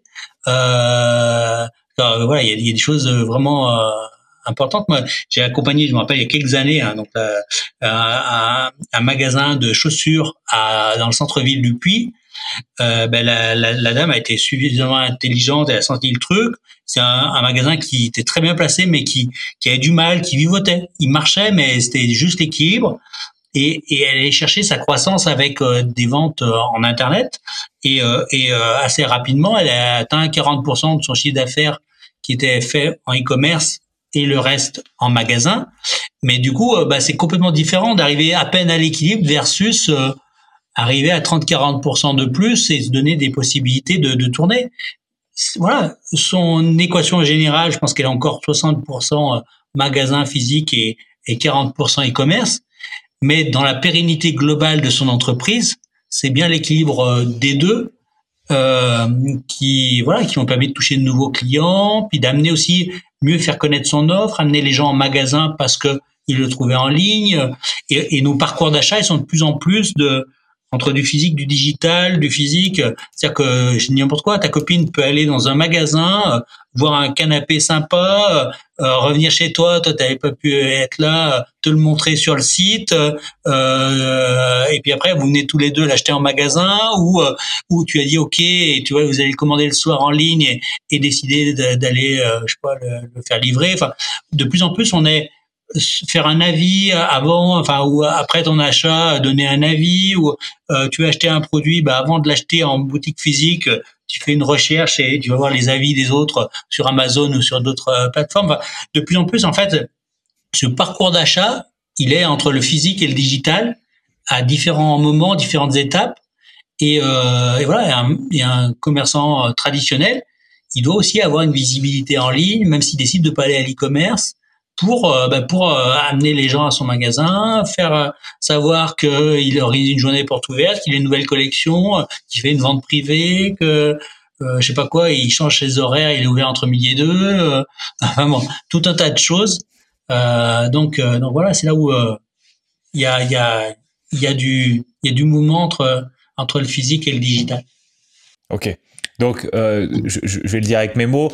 Pour, pour ta cause, du coup, ce qu'on, ce qu'on, ce qu'on peut faire si on est, si on est commerçant, c'est pas hésiter si on, si, on a les moyens, en tout cas, si on a, voilà, pas hésiter à marier les deux, à, à faire de la proximité et faire du e-commerce. Ouais, tout à fait. Et puis, euh, euh, et, et, puis des fois, euh, on, on, peut avoir, j'ai n'importe quoi. Imaginons que le, le gars il soit électricien.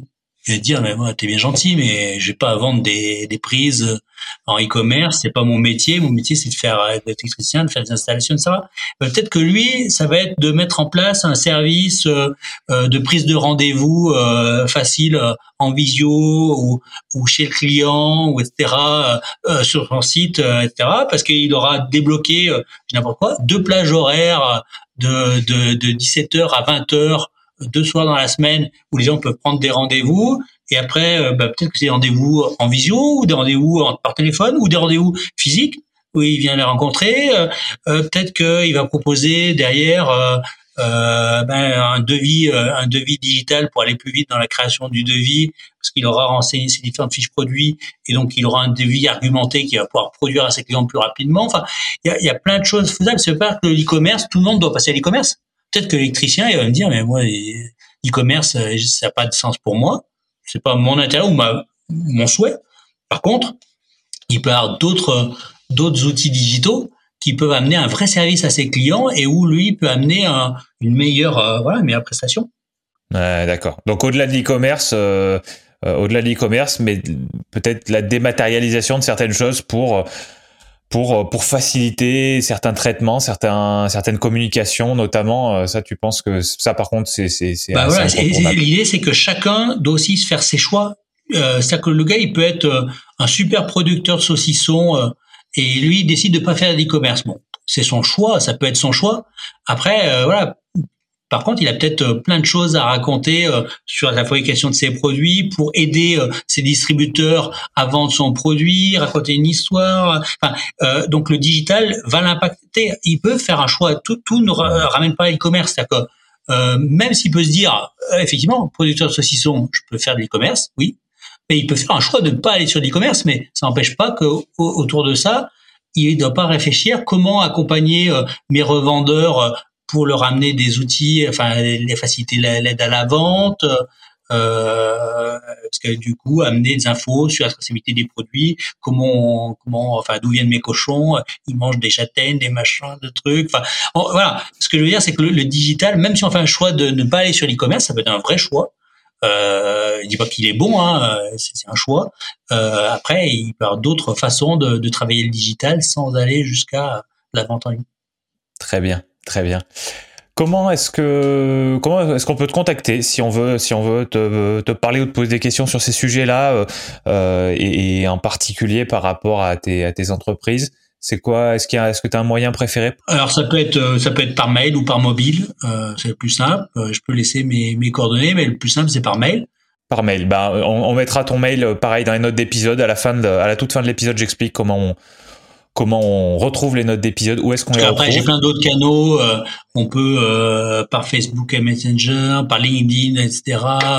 Mais bon, le, mail et le téléphone, c'est bien. Tu, tu, me diras ce que tu veux laisser à la fin. Voilà, tu, tu me diras et comme ça, les, les, gens pourront retrouver exactement.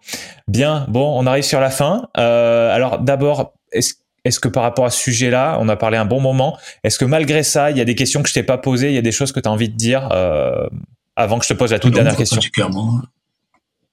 Bon, eh ben très bien, c'est qu'on a à peu près fait le tour, je suppose.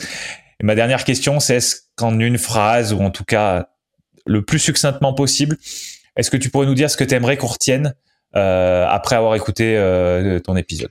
Euh, Oui, ce que j'aimerais qu'on retienne, c'est que l'e-commerce, ça peut sembler compliqué quand on connaît pas, et c'est vrai qu'il y a des complexités, mais mais c'est possible, et, et la technique rend ça de plus en plus abordable pour pour quelqu'un même qui n'a pas de très grosse connaissance en informatique.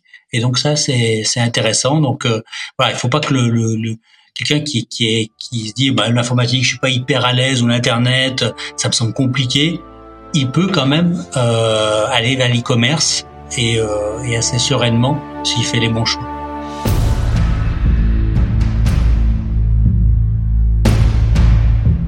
Merci cher auditeur d'avoir écouté cette discussion jusqu'au bout. Tu peux retrouver les notes de chaque épisode sur le site alexandrepenot.fr slash podcast. C'est alexandre, P-E-N-O-T.fr slash podcast. Ces notes contiennent notamment le moyen de contacter l'invité et les références qu'il ou elle a mentionnées. Sur cette même page, tu trouveras les vidéos de tous les extraits marquants de l'épisode, ainsi que la version vidéo de l'épisode complet. Si tu veux aider ce podcast à continuer de se développer, tu peux t'abonner sur ta plateforme d'écoute préférée et y laisser une évaluation positive. Tu peux également me parler directement depuis le formulaire de contact de mon site pour me dire qui tu es, comment tu as découvert Principes fondamentaux et éventuellement qui tu penses qui ferait un bon invité. Évidemment, ce qui aide le plus, c'est que tu recommandes ce podcast à des personnes que ces discussions pourraient intéresser. A bientôt pour un nouvel épisode de Principes fondamentaux.